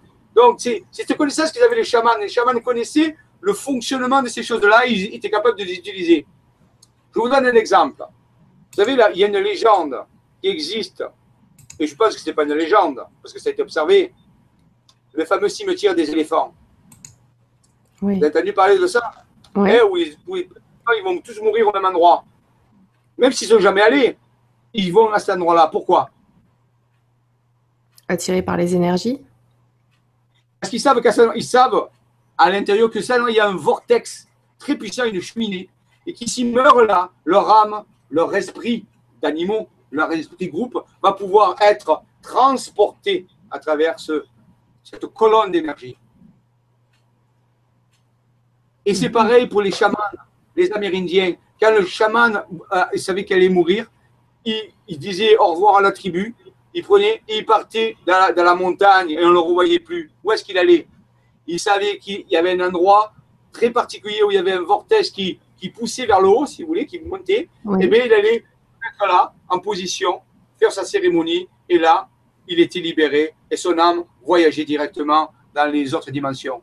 C'est ça la science des anciens. Nous, actuellement, on meurt n'importe où. Mais les anciens savaient qu'il y a des endroits où on pouvait bien mourir.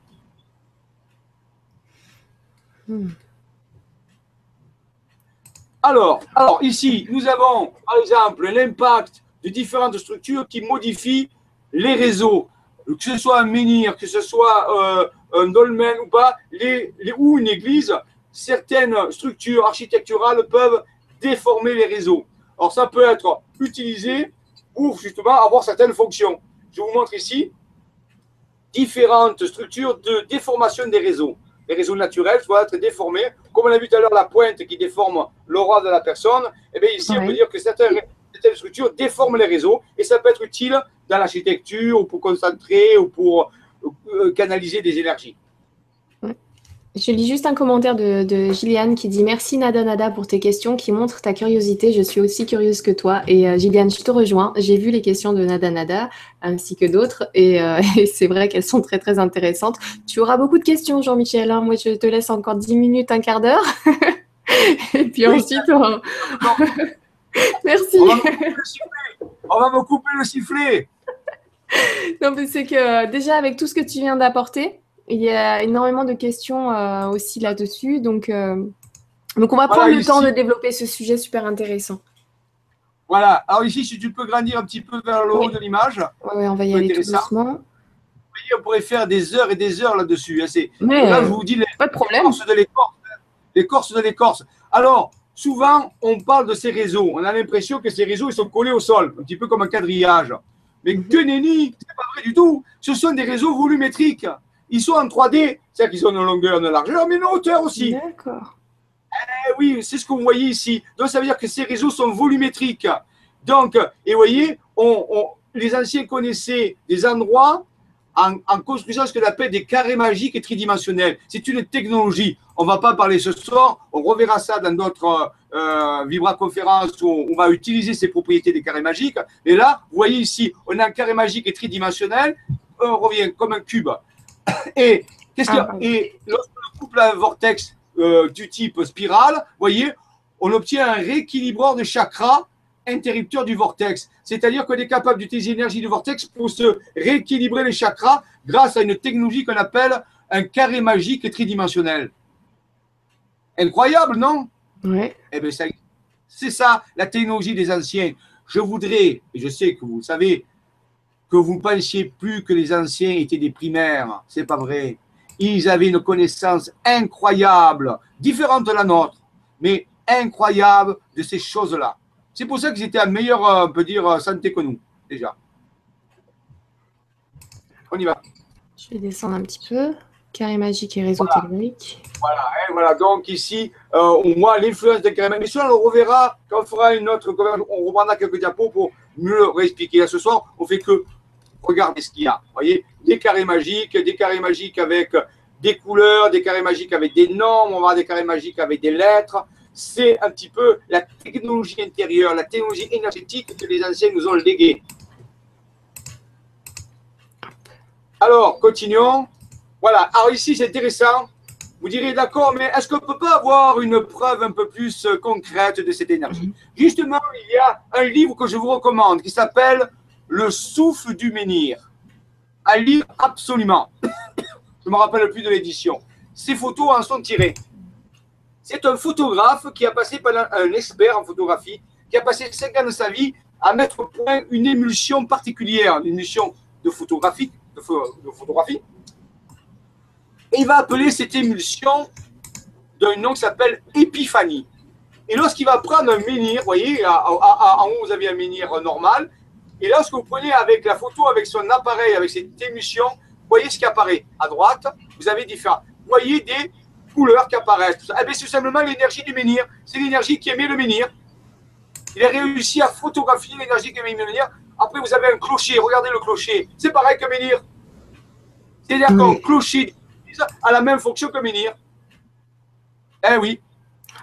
C'est fou. Vous voyez Incroyable. Alors, excusez-moi, je prends deux secondes. Vas-y, vas-y, je t'en prie. si un menhir a la même fonction, disons plutôt qu'un clocher d'église parce qu'ils sont postérieurs, a la même fonction d'un menhir, la nef d'une église, la nef, ce qui est long, vous savez, le bâtiment, eh bien, mhm. c'est la même fonction qu'un dolmen. C'est la même fonction qu'un dolmen, c'est-à-dire une pierre mise sur trois pieds. Ça veut dire qu'une église, c'est quoi? C'est l'association d'un menhir sous forme d'un clocher et d'un dolmen sous forme d'une nef. Donc, quand on me dit que la religion catholique euh, euh, se différencie du paganisme originel, je voudrais qu'on m'explique pourquoi les églises utilisent la même technologie que les païens. Puisque ça marche pareil. Donc vous voyez, on a un élément de réflexion. Ce n'est pas que je rejette la religion, je critique personne, mais je dis que pas lorsque je mets à réfléchir, je me dis, mais une église, c'est comme un menhir et un dolmen. Pourquoi rejette-t-on les menhirs et les dolmens? Puisque c'est la même chose. L'énergétique nous le prouve, la photo nous le montre. En dessous, vous avez, donc ici, on a quelque chose de concret, de En dessous, on a fait, il a fait, ce monsieur, des relevés. Si tu peux baisser un petit peu la, la, diapo pour voir les, fameux relevés comme voilà, les, voilà. Tu peux descendre un peu si tu veux. Euh, en réalité, voilà, il a ce que j'appelle moi des technologies spirituelles. Il a, grâce à un pendule, mesuré. Alors, qu'est-ce qui se passe pour un menhir? Le menhir, il faut savoir qu'il est enterré un tiers il dépasse de deux tiers. C'est-à-dire qu'un moyen menhir qui fait 4 mètres de haut, eh bien, il y a un tiers de sa longueur qui est dans le sol. Il est planté sur un point où il y a des énergies très puissantes qui arrivent, où il y a des failles, on l'a vu tout à l'heure, des rivières souterraines, ce qu'on appelle un point étoile. On met le menhir dessus, on l'oriente, et ainsi de suite. Et qu'est-ce qu'il fait le menhir Mais le menhir, il va se, dire, se remplir d'énergie qui vient de la terre, du serpent mais aussi il va prendre l'énergie qui vient du ciel, du soleil et des étoiles et de la lune.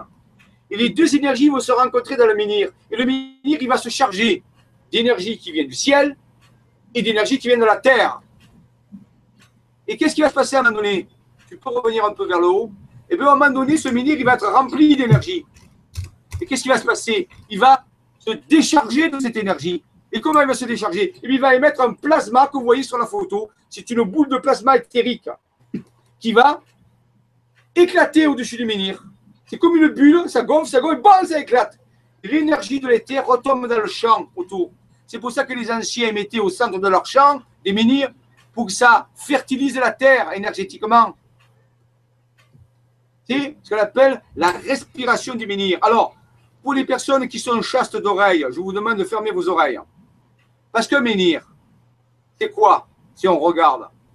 C'est un sexe masculin qui est dressé. Mais, et c'est quoi cette, cette, énergie qui est émise par le menhir? Mais c'est la semence. Donc en réalité, on a ici exactement le fonctionnement de la sexualité humaine, où le sexe masculin fertilise la terre, elle, qui est féminin. Rappelez, c'est ça ce que connaissent les anciens. la vie de la terre, l'union du ciel et de la terre à travers la technologie, la technologie de la pierre. C'est ça un des grands secrets. Voilà pourquoi il y avait le culte du menhir. C'était le culte de la fertilité. Continuons.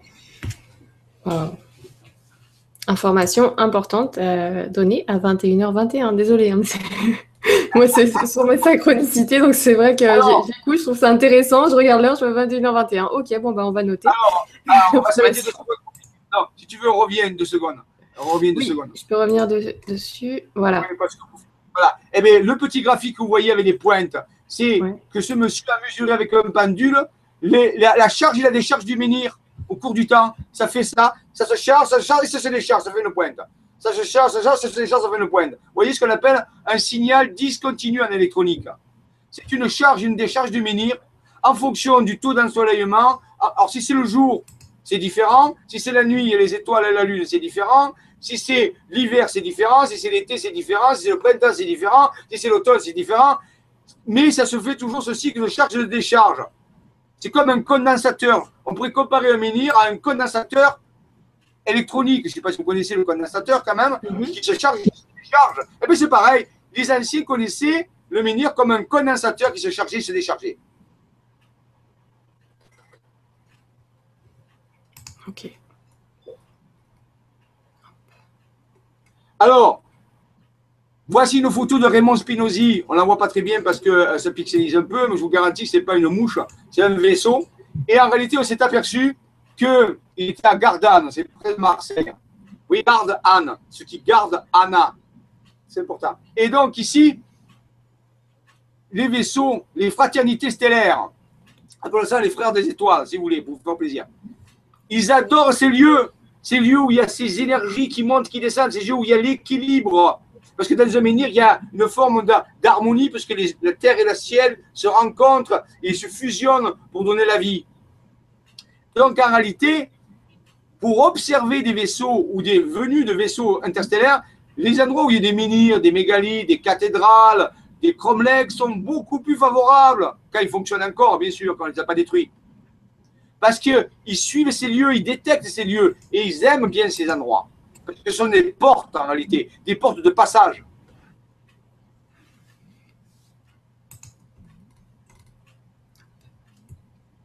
C'est intéressant ça, quand il euh, y, a beaucoup de personnes qui souhaiteraient voir des ovnis, et puis euh, finalement, euh, voilà, déjà, il faut trouver le bon endroit. Où est-ce que, où est-ce que je peux mettre pour optimiser mes chances? Et là, c'est vrai qu'à force, on se dit, bon, ben, on va aller regarder les zones telluriques, là où il y a déjà des, forces actives, des choses qui se passent concrètement.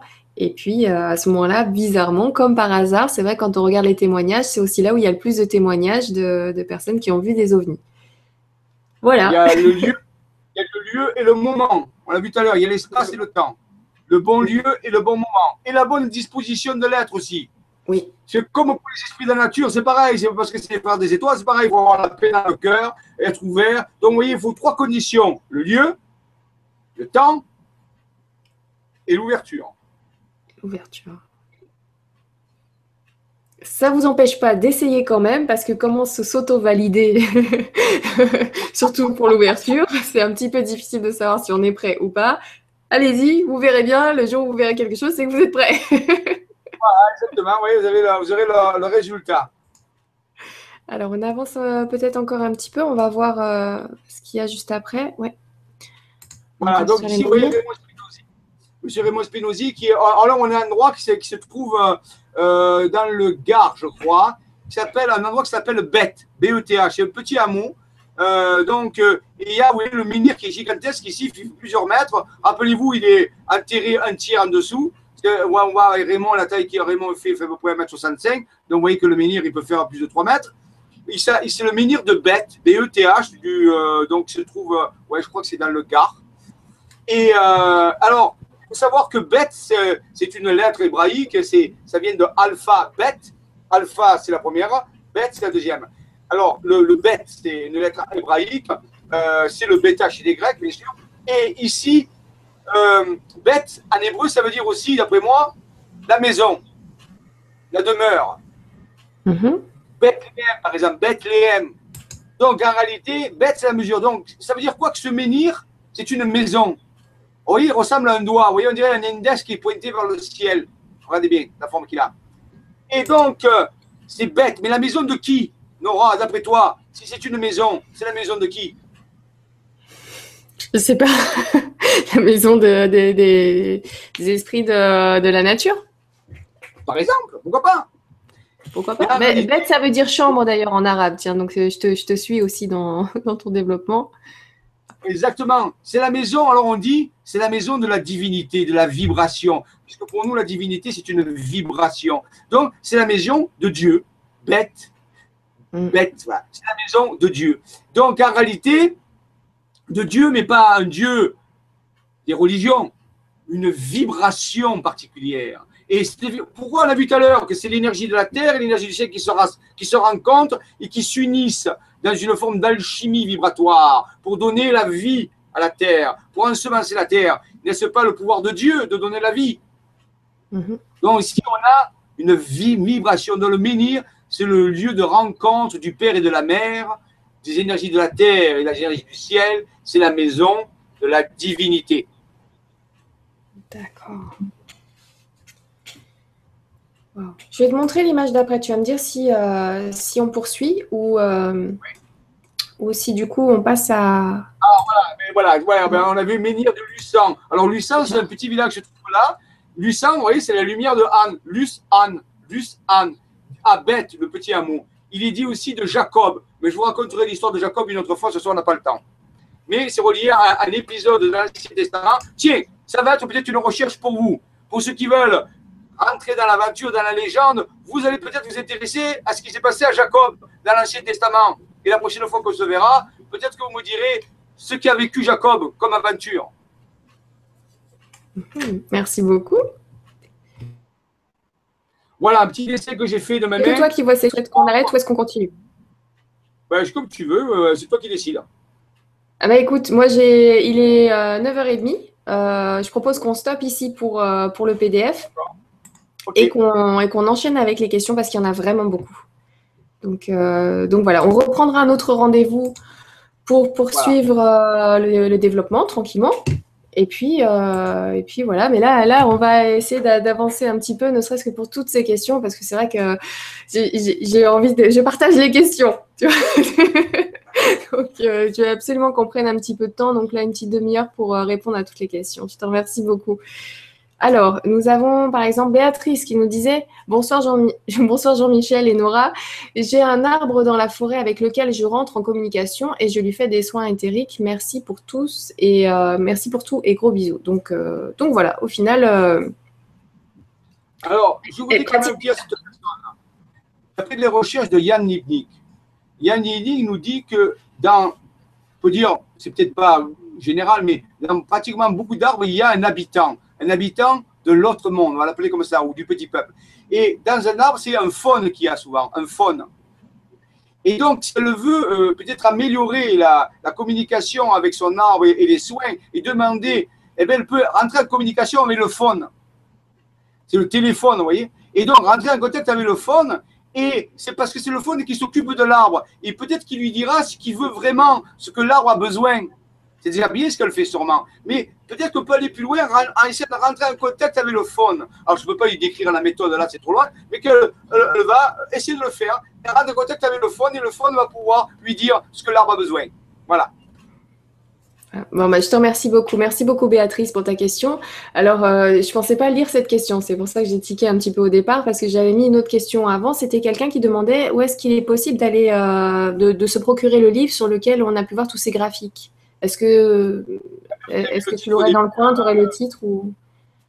Vous l'avez, tu l'avais au-dessus le livre, hein, à, l'entrée, je ne me rappelle plus. ah, ben voilà, donc on l'a fait passer. Donc je vous invite à regarder la, vidéo et puis. Vous euh, voilà, vous l'avez ça et vous allez sur Amazon. Alors, le nom du monsieur, je ne me rappelle plus, parce que j'ai pas le mais vous allez sur Amazon et vous commandez le livre. Il est magnifique et il a même deux tomes. Il y a un autre tome et c'est vraiment très bien fait. je crois qu'il habite en Suisse. Donc, enfin, et donc, euh, vraiment, vraiment un très bon livre que je recommande pour les gens qui veulent faire du travail sérieux. Très bien. Merci beaucoup. Merci pour ta question. Béatrice. On va passer alors. Euh, oula, il y a une question donc, qui a été euh, énormément likée, donc euh, de J Odyssée, qui nous dit Rebonjour, je sais que nous pouvons arriver à communiquer avec eux, mais je désire le faire, mais comment procéder? Merci Jean-Michel et à Nora également. Merci beaucoup. comment on fait Concrètement? Ah, bon, alors, je vais me servir de données de Yann Nibdik, puisqu'on parle un peu de lui, c'est bien aussi de parler de ses travaux. Euh, il y a différentes façons de faire, bien sûr. Lui, qu'est-ce qu'il préconise? Alors, je vous ai dit, euh, au début, c'est bien de commencer avec un arbre. Pourquoi Parce que c'est du concret. On l'a en face. Avant de partir avec les fées, les gnomes, les dragons, tout ça, c'est plus difficile. Disons que c'est plus subtil. Donc, on choisit un bel arbre. On se met à une certaine distance, 10 mètres, 20 mètres. Se frotte les mains comme ça. C'est pour faire activer le magnétisme. Normalement, vous l'avez vu. Et ça permet de activer les chakras des mains, parce que c'est vos mains que vous allez détecter. Et là, vous allez vous, fermer les yeux, faire trois respirations en inspirant par le nez, en soufflant par la bouche, pour vous détendre. Laissez les énergies aller à la terre, voyez Vous soufflez. Trois fois. Et là, avec vos mains, vous mettez vos mains vers l'avant comme ça et vous allez essayer de ressentir les énergies, le flux des énergies. Puis, lentement, vous allez vous approcher de l'arbre en gardant, si possible, le plus possible les yeux fermés. Vous pouvez les entrouvrir pour ne pas vous tomber. Euh, voilà. Mais vous marchez, ah sinon vous tombez dans, dans le ravin. Ça va. l'arbre. aussi. Non, vous allez avancer lentement. Puis à un moment donné, vous allez ressentir comme une, espèce de barrière. C'est le premier niveau énergétique. Vous voyez, vous pouvez le ressentir, vous le ressentirez comme ça, ça fait comme une barrière. Vous ah, arrêtez. Il faut, déjà être loin. Enfin, faut, faut ah, mais oui, ah oui, c'est sûr. Commence pas à un mètre de l'arbre. Oui, ah oui, il faut commencer loin. Oui, oui, loin. Euh, c'est quelques mètres si vous voulez, c'est pour te peu. Vous mettez loin et vous commencez à avancer. Puis à un moment donné, vous allez sentir la première barrière. Je dis, vous arrêtez. Vous vous recueillez, vous, vous allez dans votre cœur, vous respirez dans votre cœur et vous commencez à communiquer avec le faune. Vous demandez au faune de l'arbre, s'il est là, de sortir de l'arbre. C'est sûr qu'au début, vous n'allez pas pouvoir le voir. Ça dépend. Oui, ça dépend des gradués. Mais vous dites, et là, le faune va sortir et vous allez envoyer un message, on peut dire d'empathie. Vous travaillez avec votre cœur, un message d'amour, je t'aime, merci, je t'invite, euh, voilà, je viens vers toi pour communiquer. Vous voyez, vraiment un message d'amour sincère. Et là, après, vous allez écouter si vous sentez quelque chose. Peut-être que vous n'allez rien entendre. Peut-être que vous allez ressentir une fluctuation énergétique, parce que c'est aussi à travers la fluctuation de l'énergie ou l'émotionnel. Vous allez ressentir une émotion, par exemple, un bien-être, une vague. Ça veut dire que c'est une réponse. Soit, soit ça peut être télépathique, enfin, ou empathique, ou ça peut être une fluctuation de l'énergie, ou ça peut être une émotion. Les trois sont valables. Ah, c'est bien que tu précises ça, parce qu'on s'attend à entendre oui, non, euh, bien ah, sûr. Euh, voilà. Et non, non, ça peut être dans l'émotion.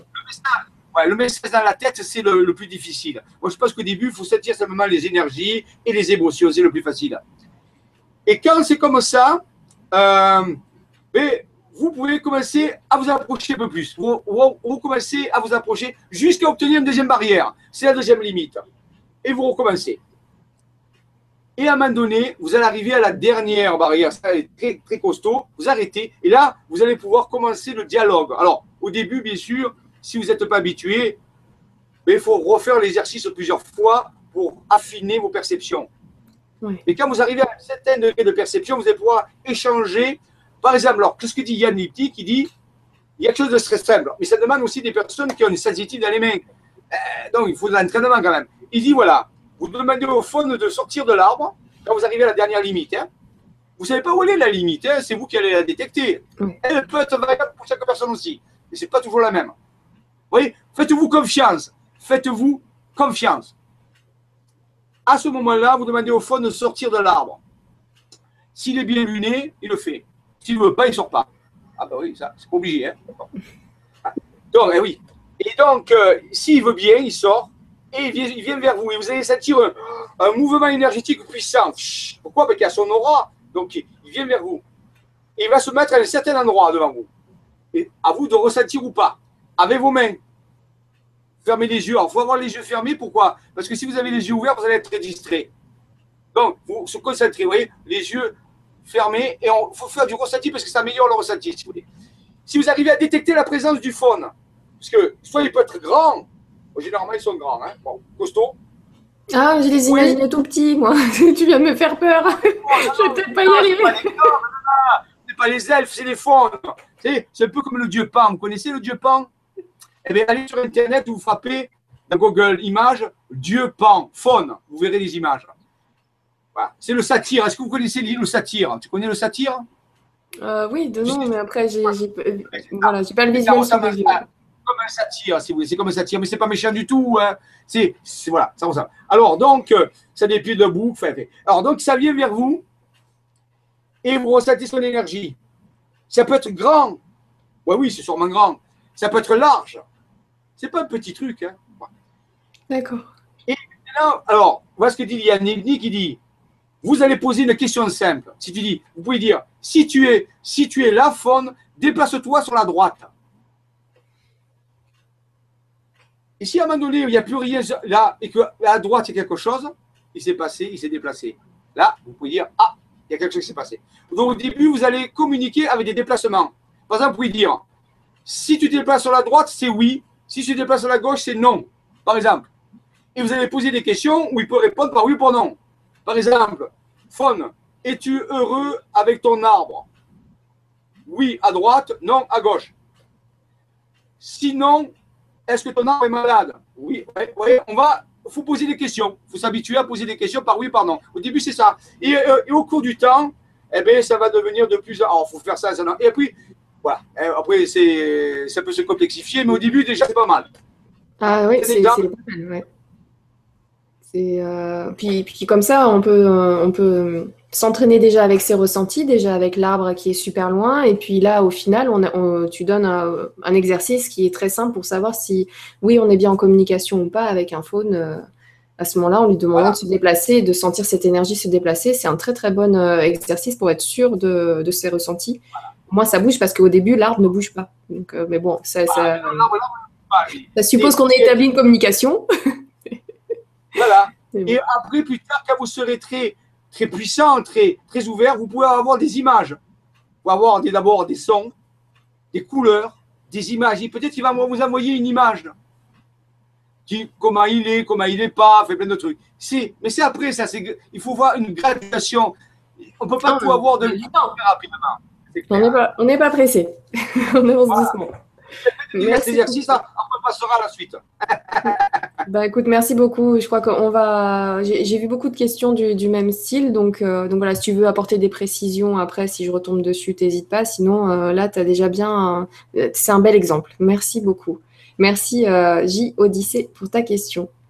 Alors, on a Nada Nada. Donc, pareil, il y a beaucoup de monde qui, qui ont liké cette question, qui nous dit Les élémentaux ont-ils des apparences physiques réellement ou est-ce le fruit de notre imagination? Il n'y a aucune réponse euh, certaine avec ça. Il faut voir vous habituer à jongler avec la relativité des réalités. Euh, la physique quantique vous apprend que vous-même, vous êtes un fantôme. Si on va à l'intérieur de vous, votre forme, elle disparaît, c'est plus que des ondes. Donc, imagination veut dire mettre en image. Votre pensée, la pensée que vous avez actuellement, c'est simplement de l'image. Votre cerveau traite de l'image à travers la pensée. Vous pensez à travers des images. Donc dire de l'imagination comme quelque chose qui n'est euh, pas réel, c'est se tromper totalement. L'imagination est la racine du réel physique. Donc ça veut dire que est-ce que les, les élémentaux ont-ils une forme? Oui, dans leur réalité. Dans leur réalité décalée. Maintenant, ils peuvent vous montrer, se montrer de la façon dont ils veulent. Vous ne saurez jamais la forme qu'ils ont dans leur réalité. Ils peuvent peut-être vous la montrer, mais peut-être pour montrer autre chose. Vous n'avez aucun contrôle là-dessus. Simplement, ils vont peut-être chercher à vous faire plaisir. Si vous dites qu'un homme, c'est cette forme-là, ils vont peut-être prendre cette apparence-là, mais vous ne saurez jamais la forme qu'ils ont, s'ils ne veulent pas. Je vais les imaginer tout petits et tout mignons. Voilà. oui, oui. Vous voyez, donc en réalité, ils vont peut-être, s'ils sont déjà, ah, parce qu'il y a des êtres de différentes natures, on en parlera la prochaine fois, mais s'ils veulent vous faire plaisir et qu'ils ne veulent pas vous perturber, eh bien, ils vont prendre la forme que vous pensez qu'ils ont. Voilà, pour vous faire plaisir. Si vous voulez ils sont gras, si vous voulez des ailes, ils vous mettront des ailes. Voilà, ils sont ce qu'on appelle polymorphiques ou métamorphes. c'est-à-dire qu'ils peuvent prendre différentes apparences. Mais c'est vrai que dans la réalité à eux, ils ont une, une, apparence particulière, c'est un fait. Merci, merci beaucoup. Merci Nada pour cette question qui permet d'avoir une belle précision. Alors ensuite, euh, pareil, donc Yves, euh, une question qui a été likée beaucoup de fois, euh, qui nous dit Bonsoir. Dans les temps anciens, les initiés, les druides, les hommes, pouvaient-ils agir sur les éléments et demander aux esprits de la nature de faire des choses pour eux, provoquer une tempête, allumer du feu, etc. Merci. Oui, tout à fait. il y avait un partenariat comme ça, en fait, dans les temps anciens. Un partenariat alors, il y avait des êtres qui étaient ce qu'on appelle la magie blanche, donc c'était des partenariats d'entraide collective, puis il y avait des êtres qui voulaient asservir les esprits de la nature, pour les mettre à leur service. Ça, c'est la magie sombre. Alors, ça, tout avait un prix, bien sûr. Hein, on voit souvent dans les films, quand il y a les êtres démoniaques qui, qui, qui, qui font de la domination sur les autres, tout ça, puis à la fin, ils meurent, ils disparaissent. Ça. Donc, en réalité, moi, je vous conseille, bien sûr, d'avoir une entraîne intelligente avec les esprits de la nature. Souvent, on leur fait des cadeaux, vous savez, on leur donne des choses, on fait des, présents, des cadeaux comme des amis. On leur dit, voilà, je vous donne ça. Et puis, il y a des, des, échanges qui se font parce qu'ils sont pleins, sont pleins d'amour. Mais donc, il ne faut pas servir l'esprit de nature. Il ne faut pas se dire, oh, je suis le maître, c'est moi qui les commande. Ça, ça a un prix très cher à payer. On arrive à le payer et ça fait mal. Donc, en réalité, moi, il faut privilégier la coopération, l'amitié, la fraternité avec les esprits de nature. Oui, c'est ça, c'est important. Oui, ils pouvaient le faire. C'était les mages blancs. Les mages blancs à, coopérer avec l'esprit de la nature. Et parfois, quand l'esprit de la nature ne voulait pas coopérer, mais ils disaient non, c'est bon, on ne coopère pas. C'était normal. Il n'y avait pas à l'obliger. Vous voyez, quelque part. Ça, c'est important. Hein, toujours respecter toute forme de vie dans l'univers, quelle que soit la forme de vie. Merci beaucoup. Merci beaucoup Yves pour ta question. Ce qui me rappelle quand même que je dois, je dois vous dire, j'ai un petit peu de retard dans les messages. Donc j'ai vu que Yves m'a envoyé euh, un message et euh, j'ai un petit peu de retard. Donc merci beaucoup. Euh, donnez-moi encore quelques jours. là j'ai plein de boulot par-dessus la tête. Mais je vous remercie beaucoup pour votre patience. Merci bien. et du coup merci Yves pour ta question ce soir. Ensuite nous avons Michael. Encore une question qui a été beaucoup likée. Faudrait-il faudrait-il, afin de pouvoir percevoir ces esprits de la nature, être dans une forme d'alchimie spirituelle? Bien sûr. C'est le but de l'alchimie. L'alchimiste travaille en intelligence à l'esprit de nature. Par exemple, quand il fait le feu, eh bien, il travaille avec les salamandres qui sont l'esprit du feu. Lorsqu'il travaille avec l'air, il travaille avec les sylphes, l'esprit de l'air. Lorsqu'il travaille avec l'eau, il travaille avec les ondins, les ondines, qui sont les esprits des eaux et ainsi de suite, ainsi de suite. Bien sûr que l'alchimie spirituelle, c'est la, la, collaboration, on peut dire, en intelligence avec les forces de la nature. C'est un fait. Mais c'est ce qui devrait être naturel. Par exemple, Nora, souvent on dit qu'il y a des esprits dans la nature, mais sais-tu qu'il existe des esprits dans la technologie? Euh, non, c'est la première fois que je l'apprends. Qu'un ordinateur a un DEVA, qu'une voiture a un DEVA, que les esprits de la nature ne sont pas que dans la nature, ils sont aussi dans nos technologies et qu'il faut respecter. C'est pour ça qu'il y a des gens qui peuvent faire des miracles en informatique ou des gens qui font des miracles avec des voitures ou comme des gens qui ont la main verte pour la nature. Il y a des gens qui sont capables de rentrer en empathie avec le débat de la technologie. Oui, c'est vrai. Et plus une technologie est élaborée, et plus le débat qui l'habite est puissant. Vous y penserez la prochaine fois que vous prendrez votre voiture. Oui, ça, se médite, c'est une information qui... Vous lui direz bonjour au Deva et vous verrez que votre voiture marchera beaucoup mieux. Ouais, on va avoir des grandes discussions, oui. c'est noté. Parce que je crois qu'il y en a une qui se fout de ma gueule, mais... Nora, mais ma voiture, elle a un nom et je l'appelle par son nom et je dis tous les jours merci de m'avoir, même des fois elle tombe en panne, ça arrive, c'est vrai, et eh bien c'est pas grave, c'est comme les humains et aussi. Oh, oui, très bien, mais euh, voilà, fallait le savoir, merci beaucoup. Alors, ensuite, Nada Nada encore qui nous dit, euh, donc Nada Nada, c'est vrai que je, prends les questions qui sont vraiment le, plus likées. Donc Nada Nada a posé beaucoup de questions et euh, beaucoup de ces, questions sont très pertinentes et je leur remercie. Alors, elle nous dit, comment les êtres de la nature nous perçoivent et nous ressentent? Nous sommes dans des fréquences différentes, mais euh, voient-ils la Terre comme nous ou différemment? Bien sûr qu'ils ne voient pas la Terre comme nous la voyons, puisque déjà, vous n'êtes même pas sûr comment les uns les autres voyaient la Terre. Parce qu'en réalité, on parlera plus tard du fonctionnement du cerveau, mais en réalité, vous, ne savez même pas ce que voient les autres, ce que perçoivent les autres. Donc, les esprits de nature qui sont dans des domaines de fréquence tout à fait différents, avec des intelligences différentes, des façons de raisonner différentes, des façons de vivre différentes, ne peuvent pas voir la Terre comme vous la voyez. Il faut en tenir compte de la communication. Parce que si les gens, les humains vont croire qu'ils vont communiquer avec l'esprit de nature comme ils communiquent avec des humains. Mais non, il faut connaître leur mode de fonctionnement, leur mode de, perception qui est certainement différent du nôtre. Voilà les prémices de la communication. Mais on se comporte comme si c'était le voisin du, coin. Donc, oui, ils nous perçoivent pas le monde comme nous le percevons. Et heureusement. Très bien. Merci beaucoup. Merci beaucoup, Nada, pour ta question. Alors, ensuite, nous avons Lévi Gérard. Donc, Gérard qui me dit Que peut-on offrir aux esprits de la nature pour les remercier ou leur dire qu'on les aime? Merci pour cette belle soirée. Merci, Gérard. Eh bien, déjà que vous les aimez, une belle émotion, un bel élan du cœur. Un bain, voilà, ça c'est vrai. Maintenant, si vous voulez faire du concret, dans l'esprit de nature, vous allez, chercher, ils aiment bien tout ce qui est un peu saveur sucrée. Un peu, donc, vous achetez du bio, bien sûr, et vous pouvez faire un cadeau, un biscuit, euh, un morceau de, sucre, mais du sucre, euh, pas du sucre blanc raffiné, hein, euh, du sucre brut. ils aiment bien des choses comme ça.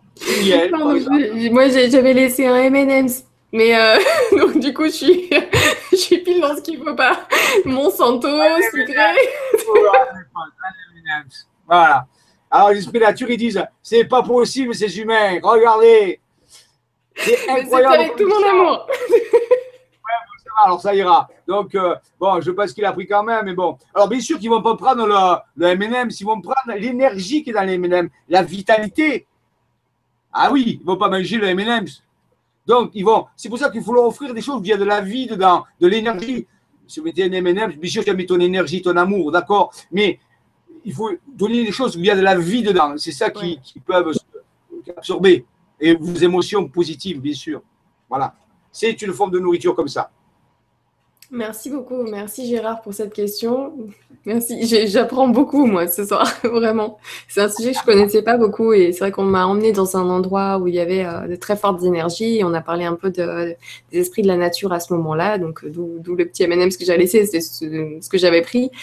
Savoir que le matin même, je savais même pas qu'il y avait des esprits de la nature. Donc, voilà. Mais, euh, mais là, c'est vrai qu'on a beaucoup, beaucoup de précisions avec toi. Je te remercie beaucoup et merci pour vos questions.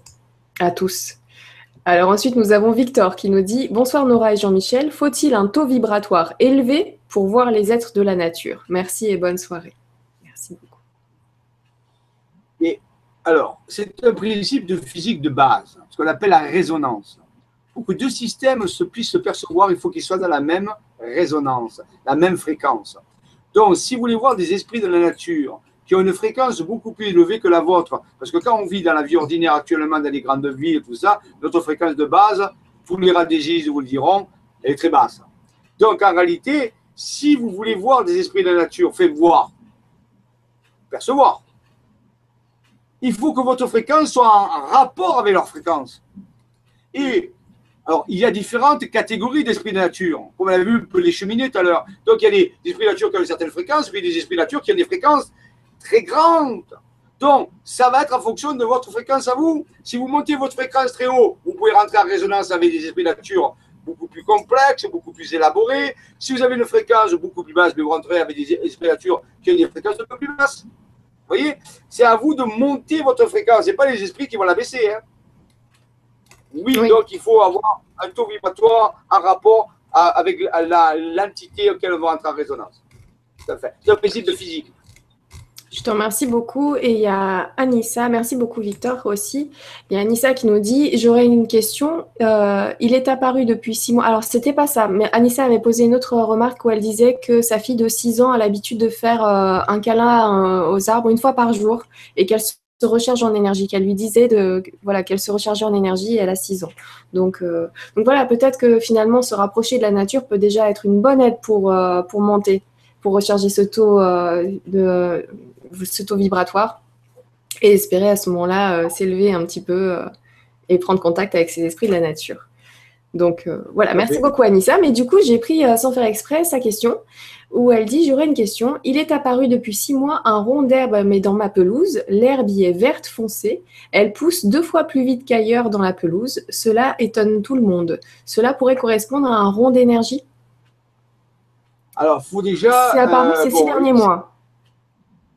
Oui, c'est difficile de, répondre à ça parce que euh, il est possible qu'il y ait un phénomène de cheminée cosmotérique, mais il faudrait analyser tous les autres paramètres. Il peut y avoir des, failles qui sont créées, des cours d'eau, il peut y avoir d'autres phénomènes. Sans voir la chose, sans prospecter, sans faire des analyses, je ne peux pas répondre et dire oui, c'est comme ça. Non, c'est pas possible. Donc, il y a différents types. Oui, dont l'hypothèse de la cheminée n'est pas écartée. Mais euh, à ce simple fait de là, j'ai trop peu de données pour pouvoir euh, répondre euh, plus correctement. Mais c'est un phénomène. Il faut savoir si, elle va, en rentrant dans le cercle, si on ressent des énergies, s'il se passe des phénomènes, prendre des photos. Il faudrait un peu interagir avec tout ça pour avoir de meilleures données. D'accord, je te remercie beaucoup. Merci. On a vu aussi avec Umberto Molinaro qu'une une repousse comme ça aussi importante, c'est, ça arrive fréquemment sur les crop circles que ça repousse plus vite, plus fort. Euh, voilà. Donc, il y peut-être un mini crop circle dans le jardin, ou je sais pas, ou quelqu'un s'est posé, ou je sais pas. Moi, je rajoute mes petites étoiles. Hein, j'aime bien quand il y a des étoiles. Donc, merci beaucoup, Anissa, pour ta, remarque. Alors, ensuite, on a Sarah qui nous dit super sujet, super conférence. Merci à tous les deux pour vos belles vibrations et merci à tous, je, à tous de votre lumineuse présence. Je m'intéresse beaucoup aux esprits de la nature, surtout les faits qui me passionnent depuis ma plus tendre enfance. Voilà, un petit message de Sarah. Merci beaucoup. Alors, ensuite... vous savez qu'il y a deux sortes de faits principales. Vous avez les faits d'été et les faits d'hiver. Les faits d'été et les faits d'hiver. Excuse-moi, c'est en le disant que j'ai compris. Et oh, ça suffit, on est sérieux là, enquête scientifique. C'est un homme facétieux qui me l'a euh, dit dans l'oreille. Bien vu. Alors, euh, donc euh, continuons. un peu de sérieux. Alors, Jacqueline qui nous dit Pourquoi doit-on dormir la tête au nord ou à l'est? Merci à vous deux. Alors, déjà, au nord ou à l'est? Ou alors les deux Et suivant quelles conditions Et pourquoi? Voilà, c'est là aussi. C'est lourd, euh, ça, comme question. C'est chargé. C'est du corps énergétique. Si, on dort la tête au nord, on se trouve dans l'alignement de la ligne magnétique de la Terre. Et ce que certains euh, spécialistes du Feng disent, que la meilleure position normalement, mais bon, vous savez les généralités, hein, mais la meilleure position, c'est la tête au nord et les pieds au sud, parce qu'on est dans l'alignement du champ magnétique terrestre, pratiquement nord-sud. Maintenant, la tête à l'est, c'est le soleil, c'est une autre, c'est une direction perpendiculaire. Bon, certaines personnes dorment bien aussi comme ça. Bon, il y a d'autres paramètres, mais pour moi, généralement, la meilleure position, c'est la tête au nord. Mais si on ne peut pas faire peut pas faire mieux, si on ne peut pas le faire parce que la pièce ne peut pas ou le lit, ben, je mets la tête à l'est. Ok, donc euh, le moindre mal, c'est à l'est et euh, la, meilleure, la meilleure position, c'est la tête au nord. C'est noté. Merci beaucoup. Alors, ensuite, nous avons Universel qui nous dit Je constate qu'en ce moment, beaucoup de personnes se plaignent de grande fatigue. Que penses-tu de ce phénomène, Jean-Michel? Toi qui as une super énergie que ces personnes-là pourraient t'envier. Merci. C'est vrai, comment tu fais toi? Et pourquoi les autres sont si fatigués? Qu'est-ce qui se passe? C'est la période? C'est euh, les vibrations du moment? Et là, à ce moment-là, ça dure depuis euh, longtemps? Il y a de nombreux paramètres qui interviennent. Il faudrait examiner la vie de ces personnes, comment ils vivent, leurs pensées, leur nourriture, leur travail, leur euh, choix, et aussi les faits que les énergies de la Terre sont en train de changer, puisque nous rentrons dans la période de plus en plus intense de résonance, d'augmentation. Donc tous ces facteurs font que les corps éthériques sont déchargés, on ne peut pas se repolariser correctement, sont bousculés, sont voilà. Alors tous ces paramètres euh, interviennent. Euh, c'est pas euh, très grave, mais il faut quand même l'y veiller. Il faut éviter que ça décroche et qu'on tombe dans une dépression, ou ça tombe dans une perte de vitalisation trop puissante. Je pense qu'il faut maintenant privilégier les sorties, comme on l'a dit, à la montagne, les sorties à la campagne, d'avoir des activités de détente, euh, de marcher pieds nus, par exemple, dans l'herbe, d'aller dans les forêts, d'aller sur des lieux euh, où il y a des menhirs, des dolmens. De temps en temps, il faut se recharger comme ça. Parce que nos vies, nous consommons beaucoup d'énergie avec les appareils électroniques, les ordinateurs, qui, qui génèrent des ions positifs, qui dévitalisent le corps. Chez soi, on pourrait avoir ce qu'on appelle un ionisateur, un ionisateur d'ondes négatifs qui euh, rechargerait la vitalité du corps, ça c'est important. Donc vous voyez, des trucs comme ça, mais c'est un ensemble de paramètres qui fait que l'humanité est en train d'être malmenée. Malheureusement, je ne pense pas que ça se calme. Euh, ça va aller de crescendo, de crescendo jusqu'à euh, voilà, jusqu'à le passage. Excuse-moi. Mais euh, donc, il y, a Nada Nada qui te disait qu'elle te remerciait beaucoup pour ta blague. Et nous avons Nicolas qui nous dit La fée d'hiver possède-t-elle un iPhone? Oui, tout à fait. Et dernier modèle, je ne vous dis pas. Juste excellent. Merci beaucoup, Nicolas. Je vais avoir du mal, moi, maintenant. Alors. Euh, bon, alors, euh, heureusement vous avez beaucoup liké, liké les questions, donc que j'ai plus forcément à les, lire euh, pour voir, donc je vous remercie beaucoup pour votre coup de main. Alors, je vais prendre la question de Nada Nada, qui a été likée donc 17 fois, qui nous dit les êtres de la nature peuvent-ils être dans des coins verts, des villes, ou juste dans les grands espaces, campagnes, forêts, etc. Et je me souviens qu'il y avait quelqu'un qui avait dit est-ce que ça peut, est-ce qu'une plante à la maison peut aussi abriter un être de la nature Donc euh, voilà. Oui, tout à fait. Alors, il y a, des lois générales et des lois particulières, c'est comme dans tout. La majorité des êtres de nature se trouvent dans les forêts les moins polluées, les plus, les plus retirées, dans la tranquillité où les hommes n'ont pas. Maintenant, dans les villes de forte pollution, de fort stress, tout ça, ils, ils, y sont pas trop. Hein. Ils y sont pas trop parce qu'ils ne peuvent pas y vivre. Euh, mais par amour, une personne pourrait amener avec elle un esprit de la nature qui, qui, avec qui il partage et l'amener euh, en ville. Mais ce n'est pas vraiment sa place. Peut-être par amour, il ira, mais il risque de, dépérir. Parce que ces esprits ne sont pas faits pour vivre dans nos ondes électromagnétiques. Je ne parle pas ici des débats des technologies, ça part, mais je parle ici des esprits de nature. Ils sont faits pour vivre dans la nature, justement. Et nos villes, nos structures ne sont pas du tout adaptées. Ça déforme les réseaux, ça, perturbe les réseaux, ça manque de vitalité, ça a du bruit. Nos esprits ne sont pas heureux là-dedans. Ils ne sont pas heureux. Donc, vous avez peu de chances de les trouver dans les grandes villes. Peut-être que s'il y a un grand parc dans une ville comme à New York, Central Park ou ailleurs, dans les villes, il y a des parcs. Il peut y en avoir quelques-uns, c'est un fait. Mais, vous voyez, euh, on les trouve beaucoup plus à la montagne, à la campagne, dans les lieux retirés. Mais ça n'exclut pas que certains peuvent, euh, par, amour ou par être dans des parcs dans les villes. Mais vraiment, il faut que ce soit des villes qui soient calmes, où il n'y a pas trop de pollution, et ainsi de suite. D'accord, je te remercie beaucoup. Euh, merci tout le monde. Il y, a, énormément de commentaires là. C'est vrai que c'est le premier soir où j'arrive plus vraiment trop à suivre pendant le direct. Donc euh, je, vais, je vais continuer à prendre les questions qui ont été beaucoup likées. On est en plus euh, quasiment à la fin, donc je vais, je vais continuer comme ça. Mais vous inquiétez pas, je vais, je vais copier, copier-coller tout, toute, toute la, suite des, commentaires, des questions et tout ça. Voilà, tout le monde aura été lu. Et je te remercie beaucoup, Nada Nada, pour toutes ces questions, parce que c'est vrai que tu regroupes beaucoup euh, les, pensées de tout le monde, donc euh, les questionnements de tout le monde, donc je te remercie bien. Alors, elle nous dit, Nada Nada, que peut-on faire pour que les êtres de la nature nous aident dans notre jardinage, notre potager, etc. Est-ce qu'ils peuvent nous donner un coup de main là-dessus? Alors, les anciens qui savaient déjà, les anciens, lorsqu'ils faisaient un jardin, alors déjà, les anciens ne vivaient pas comme nous, hein, donc quand, ils faisaient un jardin, il laissait un coin du jardin où il ne touchait pas. Il laissait un friche. Il disait ça, c'est pour les esprits de la nature. Donc il leur disait un coin, il disait ça, c'est votre espace, moi, j'y touche pas. Puis, il vivait en intelligence avec l'esprit de la nature. Et il invitait l'esprit nature à venir les aider à, faire, à stimuler la poussée, la poussée des plantes, à faire ceci. Les gnomes avaient. Alors, chaque esprit, on verra plus tard, la prochaine fois, les catégories. Les gnomes s'occupaient de la terre, les sylphes s'occupaient de l'air, les elfes s'occupaient des, des, fleurs, euh, et ainsi dessus des faunes des arbres. Donc, il fallait qu'ils. Et tout ceci, ce petit monde vivait en intelligence, oui. Ils étaient, on peut dire, les, les amis du jardinier, les amis, euh, voilà, les coopérants, et chacun se respectait. Et ils avaient quand même leur coin à eux où le jardinier n'allait jamais toucher quoi que ce soit. C'était leur maison. Voilà. Oui, bien sûr, ils viennent nous aider. Euh, ils le font volontairement parce qu'ils nous aiment bien. Voilà. D'accord. Merci beaucoup. Merci Nada Nada.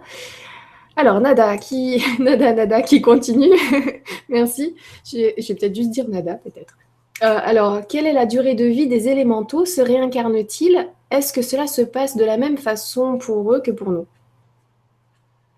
Alors là, rappelez-vous quand même, on est en enquête scientifique. Là, on, n'est pas, ce que peut dire. on extrapole un petit peu. Euh, on se dit que tout fonctionne à peu près pareil dans, l'univers. Donc, on va se dire qu'après le temps et l'espace est différent. Voilà, à peu près pareil, ne veut pas dire pareil. Donc, ça veut dire quelque part qu'il y a quand même des lois. Alors, moi, je n'ai, rappelez-vous, aucune certitude, aucune vérité à vous dire. Ce sont des pensées, des réflexions, donc je ne me dis pas que ce que je dis est vrai. Euh, l'âme humaine, la conscience humaine est différente quand même de la conscience animale et de la conscience des élémentaux.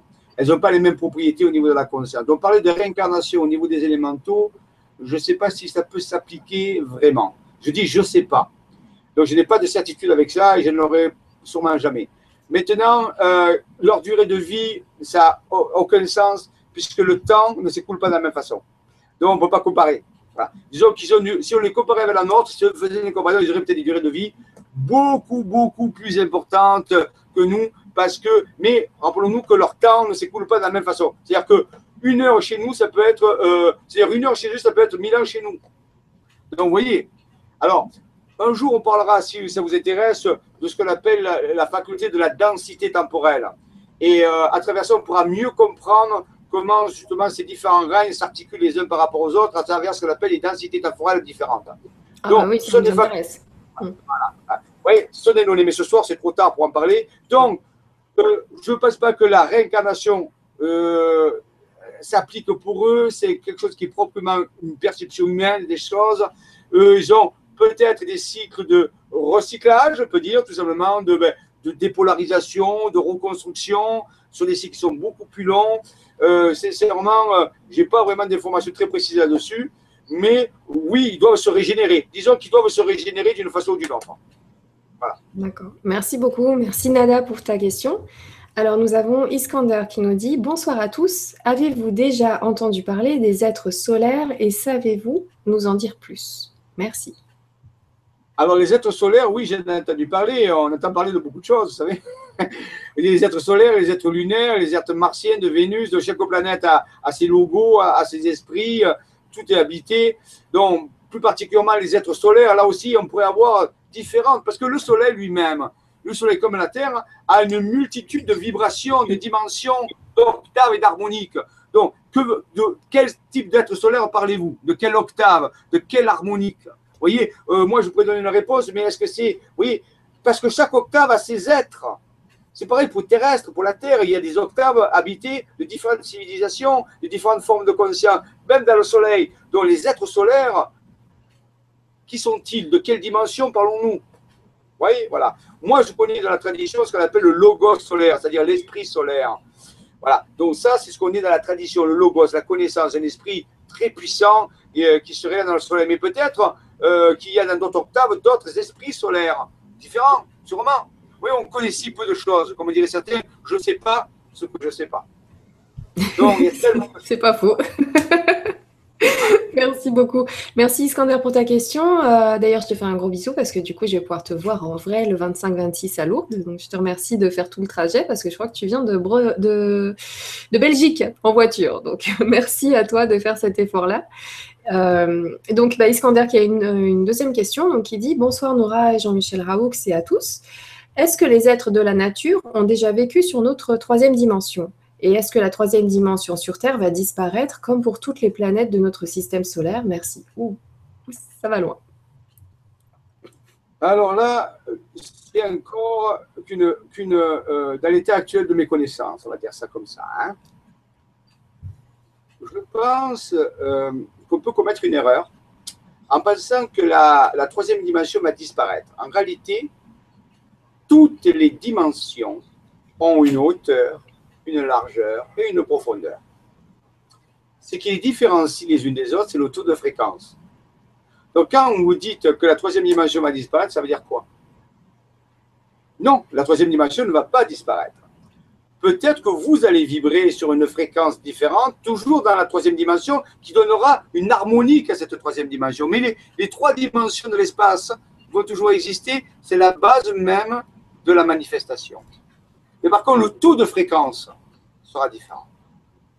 Donc, on ne peut pas dire que la, 3D va disparaître, elle ne disparaît jamais, mais elle va, le tout va passer à une fréquence supérieure. Mais ce qui ne veut pas dire que la fréquence qui est en bas va disparaître. Elle existera toujours. Peut-être que certains êtres vont l'habiter aussi. Vous voyez? Les choses ne disparaissent pas. Je crois qu'on n'a euh, pas trop compris comment les choses fonctionnent. Donc, rien ne disparaît. C'est simplement votre focus, votre conscience qui va passer sur un autre étage. Alors, pour vous, ça va avoir l'impression que ça disparaît. Ça ne disparaît pas. C'est toujours là. Mais ce sera mhm. pour d'autres focus. Voilà. Merci, bien, très bien expliqué. Merci Iskander. Et nous avons Jérôme qui parle un petit peu de la même chose, qui dit J'ai appris que ascension, que l'ascension en cinquième dimension correspondrait au monde éthérique. Ça voudrait dire que nous vivrons avec les esprits de la nature, elfes et dragons. Est-ce vrai? Si nous ascensionnons en cinquième dimension? À ce moment-là, oui, tout à fait, parce que votre taux de sagesse sera tel que vous pourrez vivre l'intelligence avec eux. Dans ce moment-là, ils vous apparaîtront beaucoup plus présents sous une forme ou sous une autre, parce qu'eux-mêmes, ils ont des dimensions, des octaves, comme vous. Donc, en réalité, vous allez mieux les percevoir. Maintenant, est-ce que vous allez les percevoir totalement comme ils sont dans tous les octaves? Pas sûr. Il va falloir que vous continuez votre ascension. Mais attention, l'ascension est un processus. Dans une évolution cosmique, il y a moult ascensions. C'est du passage les uns après les autres. Ce n'est pas qu'on est ascensionné, c'est fini. Pas du tout. Une ascension, c'est le passage d'un niveau à un autre niveau. Mais après, il y aura d'un niveau à un autre niveau, et d'un niveau à un autre niveau. C'est toujours des ascensions. Donc, il y a moult ascensions et moult perceptions dans chaque état dans lequel vous allez ascensionner. Donc, à l'esprit de nature, vous les verrez, vous les percevrez de façon plus tangible, plus présent, avec une conscience beaucoup plus élaborée. Voilà. Exactement. Ah bah, oh, c'est trop gentil. Euh, juste, euh, j'allais, euh, j'allais dire que bon, c'était terminé. Je peux juste prendre un petit commentaire qui nous dit, de Nicolas qui nous dit Nora et Jean-Michel, vous formez vraiment une belle équipe équilibrée et vos conférences sont toujours très agréables à suivre. Merci de partager toutes ces connaissances dans cette belle et bonne humeur, avec ou sans M&M's. Pardon, je ne recommencerai plus les. J'ai bien compris. Je vous remercie. Merci, merci beaucoup pour votre présence. Merci pour toutes vos questions. Euh, je m'arrête là parce que c'est vrai que je sais que nous allons nous revoir euh, sur le même sujet et, euh, et c'est vrai que tu m'as dit que ça prendra beaucoup d'heures. Il n'y a aucun problème. C'est passionnant. Donc, c'est autant que tu veux, Jean-Michel. Je suis à ta disposition. voilà. C'était vraiment génial ce soir.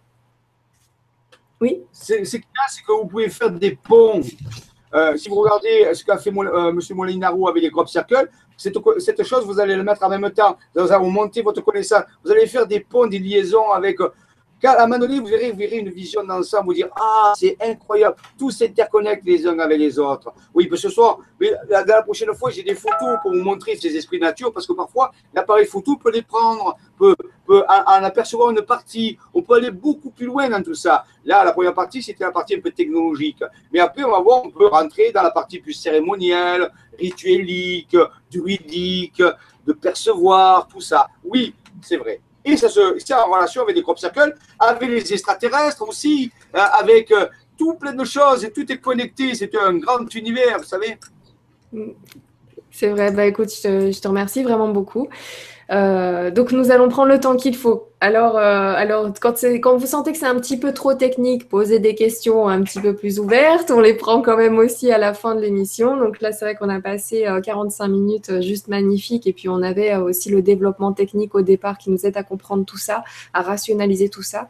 Donc c'est pour ça que, bah, comme je disais, quand on a les pieds sur terre, ça permet de faciliter le fait d'avoir la tête dans les étoiles et de se sentir bien. Voilà. Donc il n'y a pas de raison profiter de cette information-là. Et puis, euh, ben, moi, je vous dis euh, ben, alors, euh, ah, dans combien de temps? Ce sera à lundi sur la chaîne LGC2, donc lundi avec Pascal Lafargue qui va nous parler des vies antérieures. Mais euh, si, euh, si vous vous êtes inscrit pour les vibrateliers, donc les cours par vidéo, il y en aura un demain soir avec Cyril Liel. Donc, ce sera la science de l'âme et les mécanismes d'incarnation de 20h à 22h30 en direct. Si vous voulez participer au direct, n'hésitez pas à vous inscrire. Vous avez encore du temps pour participer au direct de demain. Si vous n'êtes pas disponible demain, vous pourrez toujours vous inscrire pour accéder à la vidéo et la regarder quand vous voulez, plus tard et autant de fois que vous le voulez.